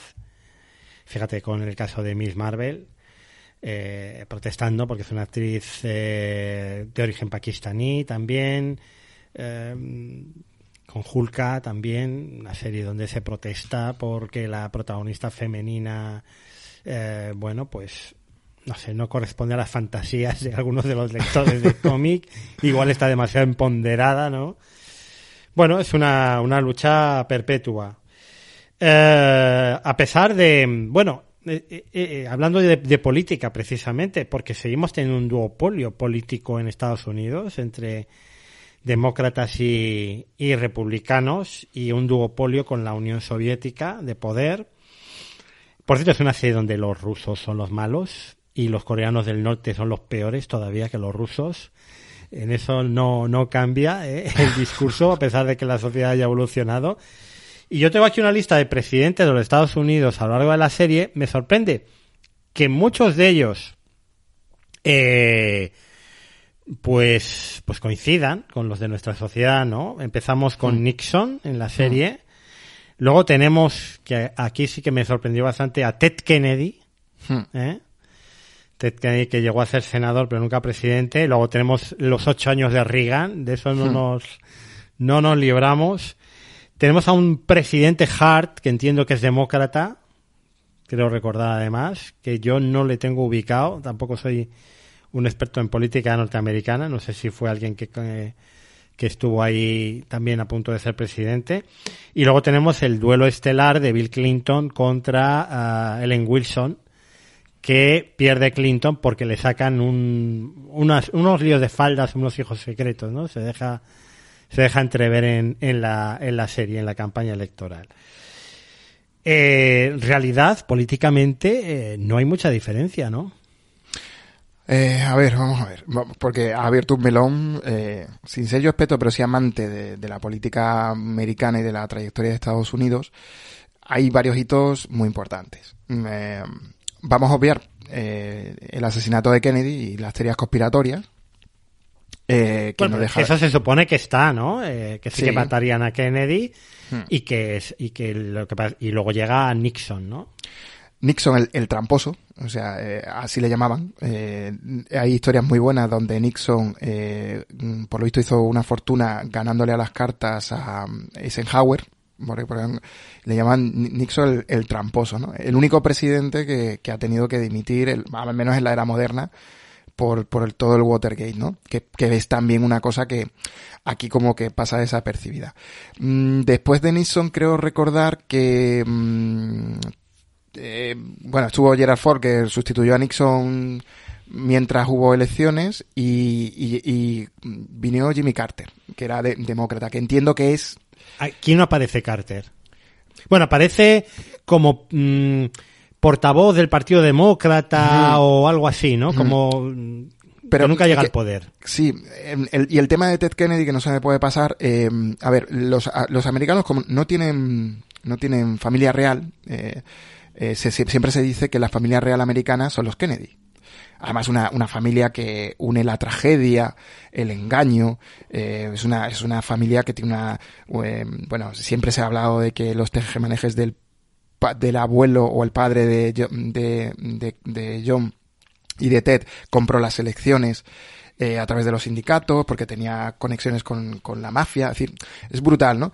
Y Ted Ted estuvo a punto de, de, ser el candidato demócrata, pero fue asesinado también, ¿vale? En una de las convenciones, creo que... No, no, no, no, eh, Bobby Kennedy fue Perdón, el asesinado. Eh, Bobby Kennedy Kennedy eh, eh, ha sido senador hasta hace unos años, o sea, era un miembro prominente del Partido Demócrata. Sí, pero, pero, pero eh, tiene también una historia muy curiosa de un accidente que tuvo en una isla, una chica murió, él se quitó de en medio y el mm. que el que murió, eh, el segundo que murió asesinado era el que tendría que haber sido el suyo. Entonces, lo, ahí tienen una obsesión con con los Kennedy brutal, ¿no?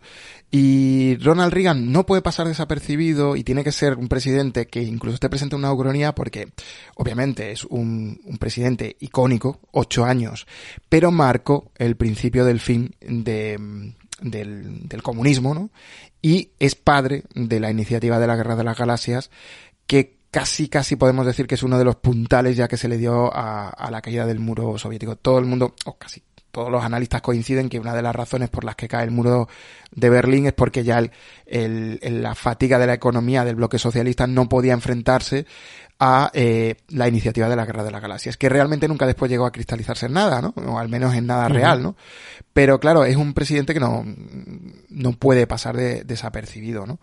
Y a mí me hace mucha gracia porque George Bush, o sea, Bush, padre, es secretario de defensa con, con la presidenta de la serie. Wilson, efectivamente. Sí, sí, con Wilson. Es, de, es, de, es, de la, es del gobierno Wilson, pero es secretario de defensa. Cosa que coincide porque fue, siempre ha sido un presidente, eh, una no sé si secretario de defensa o secretario de Estado. no, perdón, eso. Eso, secretario, secretario de, Estado. de, Estado. ¿no? Que es el, el, el, segundo cargo, bueno, después del vicepresidente, el, ministro de Exteriores, diríamos, sí, Bueno, el, vicepresidente ya sabemos que es de, es de pega y, y no lo tiren para nada. Hay cosas muy, muy curiosas porque eh, en esas intros, bueno, no sé si quieres acabar algo con hablar de Hart o de Clinton o de... No, bueno, eh, o sea, lo, lo, lo eh, no sé, es que no me quiero meter en ámbito político porque ya sabes que no me gusta mucho hablar de política, pero mm, se cuestionan mucho los legados de, de, todos los presidentes, ¿no? Y obviamente el revisionismo histórico eh, pone en tela de juicio eh, y hay virtudes y sombras tanto en, eh, en, la presidencia de Reagan como en la presidencia de Bill Clinton, ¿no? Eh, y creo que por eso a Bill Clinton le hacen perder, ¿vale? O sea, a Bill Clinton le hacen perder por eso. Entonces, es curioso, pero creo que, que es casi como secundario. Decir, me explico. Eh, al final lo importante a lo mejor no son los partidos, son las personas. Porque incluso mm, tú hablas, en la serie se habla de un duopolio, pero bueno, eh, en el Partido Republicano actual, en el que vivimos, hay gente eh, que cree en los derechos de, de, los homosexuales y en los derechos de, de, la gente que cree mm, en esas cosas que los más extremistas. De hecho, dentro del Partido Republicano hay un espectro muy grande, igual que lo hay en el Partido Demócrata, ¿no? Creo que eso es más importante que el hecho de los nombres de los presidentes, ¿no? O sea, eso también se refleja ahí. De hecho, la discusión entre el vicepresidente, eh, que podemos decir que es más vinculado al Tea Party, ¿no? A la parte más hardcore, más Trump de, de los republicanos, frente al discurso republicano moderado de la presidenta, que tiene que ser otra cosa porque es lesbiana, ¿no? Entonces, eh, y después, eh, siempre ha habido una política aquí, si hay quizás una patada, eh, con perdón, en los huevos a los demócratas, porque eh, Obama, Mm, hizo un recorte muy fuerte de la NASA.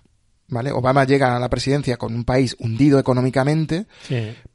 Podemos decir que ayudó o no a salir de la crisis. Eso es algo que no sé, porque no sé si realmente se llegó a salir de Estados Unidos o hizo una salida en falso de la crisis. Y eh, lo primero que hizo fue recortar los grandes proyectos de la NASA. Vale. Entonces, eso está en la serie. Sí, sí, sí, sí, En, el final de la serie. Y en el debate que tienen Clinton con, con Wilson, que ahí hay un, hay un debate, ¿no? Político, digamos. Pero fíjate que, que mi único análisis político, porque ya digo, he trabajado con políticos y no me gusta hablar de política, es que eh, creo que hay ciertos debates que no tienen que estar en política. Ya sé que es curioso, ¿no? Pero la apuesta por la educación de calidad, la ciencia y el acceso a servicios básicos no debería estar nunca, desde mi punto de vista, discutido en política. Debería ser un consenso entre los distintos partidos políticos y creo que el apostar por la tecnología y con una moderación y con un presupuesto lógico y una colaboración entre naciones Ahí tenemos la ISS, seamos positivos. La Estación Espacial Internacional mm, surge de, la, colaboración entre todos mm, creo que debería estar fuera del discurso político, ¿no? Eh, y aquí, bueno, pues por darle credibilidad se entra en ese discurso y a mí me, parece la parte más curiosa, pero a veces también más aburrida, ¿no? Bueno, por acabar un poco con la parte política, eh, yo hablaba antes de ese socialismo socialdemócrata, digamos, de Gorbachev, que encandila a, a, muchos países. ¿eh? y en la órbita soviética acaba estando absolutamente eh, toda Sudamérica y Centroamérica. En un mapa que nos ponen en algún momento de la serie, se ve que en México ganan también los, los prosoviéticos, llegan al gobierno, y de, de, México y de ahí para abajo todos los gobiernos son prosoviéticos, ¿no? Toda América entera lo cual resulta muy, muy curioso. Hablamos de curiosidades, por cierto, tecnológicas, hablamos de la Newton, que sale ahí en los 80, acaba, y acaba siendo el dispositivo de comunicación que no evoluciona demasiado en ese aspecto. Vemos el logotipo de Apple con, con el arco iris, ¿no? El logotipo original. Eh, yo entiendo que, que Steve Jobs, porque aquí habrá una intrahistoria en la serie que no nos cuentan, nunca dejó Apple aunque la Newton creo que salió cuando él, él no estaba ya, ¿no? Mm. Estaba Gianni Amelio, creo recordar, no lo sé, igual. Y, y yo he detectado en 1994 un iPod. Oh, a mí me pasaba esa Un iPod, ¿eh? ¿eh? aproximadamente siete años antes de que fuera presentado oficialmente, ¿no? O seis años antes. Y tú has detectado un portátil con Windows también. Sí, sí, en la tercera temporada. Me parece lamentable. Un fallo de producción brutal. Pero además que es que se ve la pantalla perfectamente y, de hecho lo paré en el televisor porque no era Mac, o sea, y no es ya que el portátil no tuviera el logo de Apple, ¿no? Sino que el portátil tenía el escritorio de Windows. Entonces me parece un fallo brutal, ¿no? Yo, ahí, ahí deberían rodar cabezas, ¿no? O sea, que estamos, que estamos pagando leche. Yo, yo entiendo que, que, Apple ahí saque músculo y diga, hay todos los dispositivos que salga tienen que ser Apple. No, no, no puede ser. Bueno, eh, como esto es con spoilers, la serie termina por el momento con un plano de Margot en una habitación que se levanta y cuando abre la ventana eh, deducimos que es la Rusia soviética donde está. ¿Qué ha pasado ahí? ¿La han sacado los comandos soviéticos tras la explosión y se la han llevado corre que te corre a, a Rusia? Estamos viendo un flash forward, como ya hemos visto en alguna en alguna otra parte de la serie, porque hay a veces algún pequeño salto de dos años a mitad de una temporada, ¿no? Que avanza eh, cuando, por ejemplo, construyen la Jamestown, la base lunar, creo que había un salto de dos años, la hmm. misión a Marte creo que también hay un salto de dos años, ¿no? Entonces, ahí qué ha pasado? ¿Por dónde va a tirar la serie? Porque yo, yo hay algo que mm, me inquieta, ¿no? Eh, hemos perdido ya a gran parte del reparto original. Eh, algunos como, como a Gordo y a Tracy los perdimos al final de la segunda temporada en un final fantástico de temporada, ah. lleno de tensión. Aquí hemos perdido a Karen de una manera muy... pero bueno, mm, tampoco tenía mucho más recorrido a la mujer, porque yo ya no sé qué podía acabar siendo ya después de ser CEO de Helios. Eh, ¿Tú crees que va a haber salto temporal de 10 años? Porque claro, si hay salto temporal de 10 años... Mmm, ¿qué va a pasar? Nos quedamos sin la mitad del, del reparto, básicamente, y sin saber nada de esa gente que se ha quedado en Marte ahí atrapada por la historia del bebé marciano, que mira, es que cada vez que lo pienso me entran los siete males, ¿no? Bueno, 2003, ¿no? Eh, en 2003, tecnológicamente hablando, eh, nuestro mundo había muchas grandes cosas por pasar, ¿no? La, irrupción del smartphone, de la tablet, de... Que no había llegado todavía, claro. Claro, de Internet, todo eso lo vivimos en nuestro mundo. Y obviamente en, por toda la humanidad hay eh, suficientes trazos como para que no haya una coexistencia eh, de avances tecnológicos y sociales eh, equivalentes. Entonces, aquí pueden pasar una cosa mm, muy curiosa, ¿no? Y creo que la clave está en saber, que lo he mirado, pero no he conseguido averiguarlo, si la próxima temporada es la última, que sería la cuarta, o habrá una quinta temporada.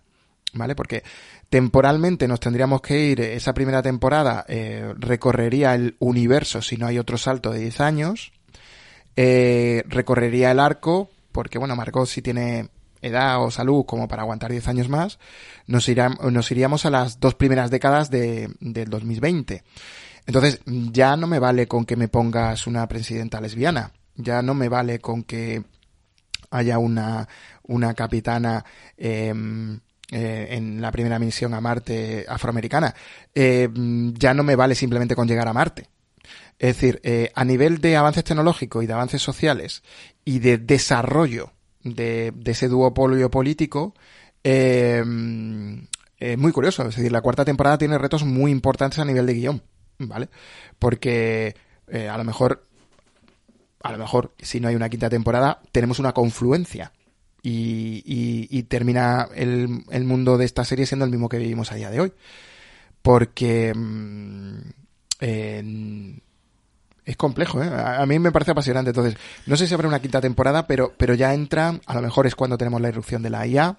Eh, puede ser que le haya dado tiempo a los guionistas de incorporarlo eh, a esta temporada, eh, pero es complejo, sobre todo porque el siguiente paso después de Marte, me refiero ya a nivel de lo que es el leitmotiv de la serie, que es la exploración espacial, es obviamente eh, no estaciones espaciales en la Luna, sino ciudades, una ciudad eh, em, en, Marte, turismo y, explotación eh, minera. Lo, ponía, te lo ponía por ahí eh, como esa hoja de ruta, ¿no? La explotación minera, eh, coger y tanto sacar y explotar el, los materiales de los, de los asteroides como traerlos a órbitas cercanas para explotarlos.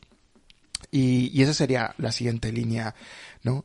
También en algún momento se tienen que desarrollar motores más potentes, no voy a decir que tema velocidad de la luz, etcétera.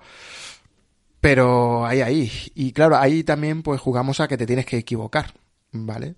Eh, la ciencia ficción es maravillosa, pero por ejemplo la ciencia ficción mm, prácticamente, salvo contadas ocasiones, la ciencia ficción de los 70 y 80 no fue capaz de anticiparse a la llegada de Internet, por ejemplo.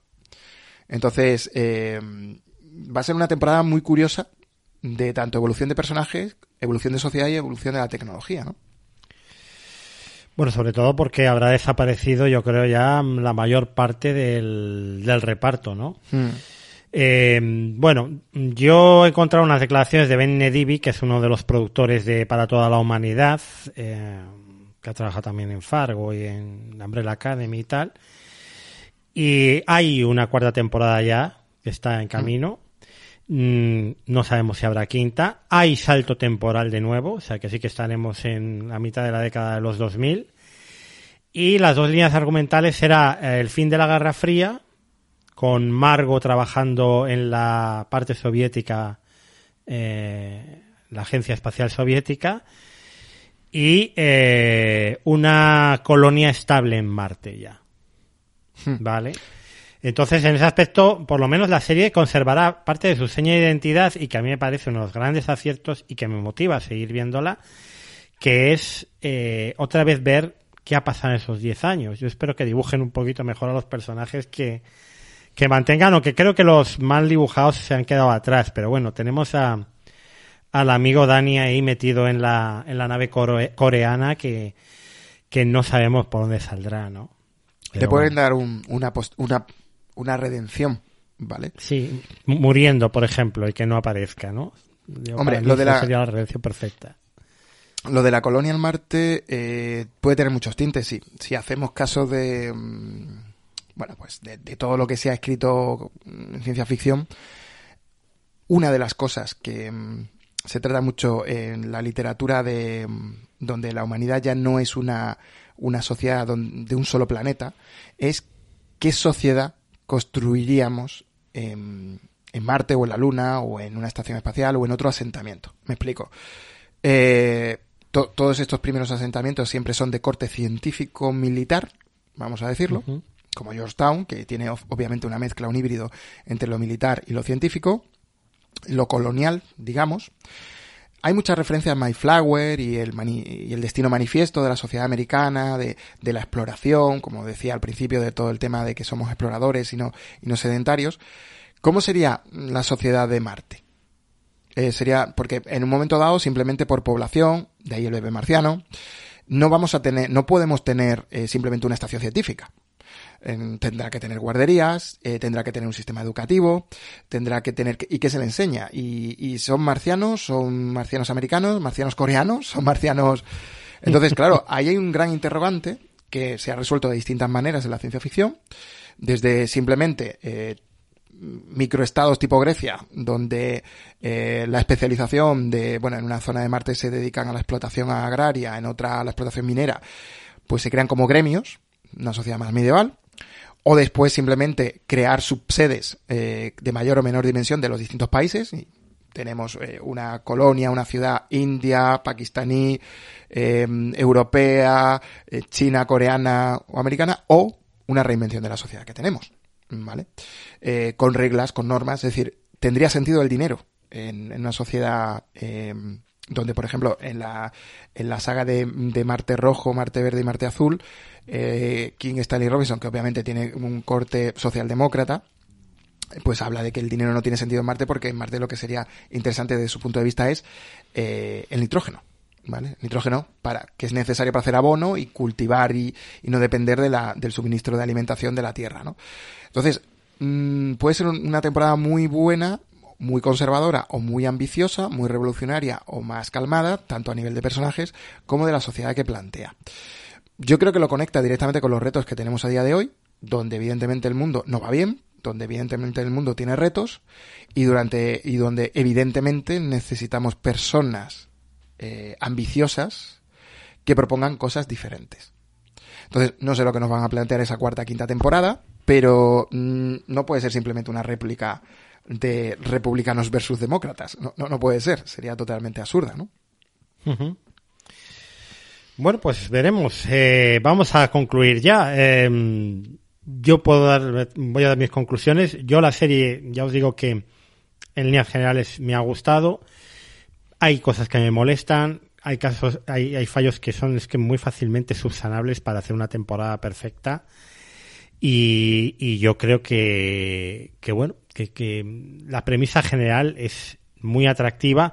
No es una de mis series favoritas, pero sí me interesa eh, lo suficiente lo que veo y desde luego hay episodios que son maravillosos de esta serie y que están entre lo mejorcito que, que al final uno ve en, en el año y, y, es lo suficiente para que podamos verla, mm, pues si no a finales de este 2023, en la segunda parte, pues igual a inicios de 2024. No sé cómo estará el tema del rodaje, etcétera.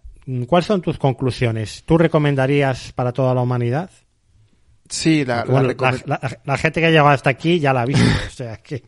Sí, hombre, eh, recomendaría ver si tienes inquietudes. Es decir, eh, obviamente no es una serie, no es una serie de humor, no es una serie de entretenimiento, es una serie de pensar con sus luces y sus sombras es una serie para eh, hacer un, un, acto de indulgencia muy grande al señor o señora que eh, hizo la selección de, actores y de actrices y la dirección eh, de, del casting. Pero es una serie para pensar. A mí me gusta mucho la ciencia ficción porque nos ayuda a pensar. A veces, por eso dejo de leer ciencia ficción o de ver ciencia ficción, porque la ciencia ficción puede ser una evasión, pero también es un momento para, eh, para pensar entonces, eh, creo que es una, una serie para ver de forma reflexiva, para debatir, ¿vale? De hecho, creo que es la primera persona con la que puedo debatir de la serie porque a mi mujer no le gusta. Y sí, sí, la veo, dice que es muy mala. Y mm, porque a ella la ciencia ficción sí le gusta, ¿no? Y creo que es un es como tú dices, un producto de, de la novatez o la bisoñedo la, o la falta de experiencia de Apple en la producción de contenidos.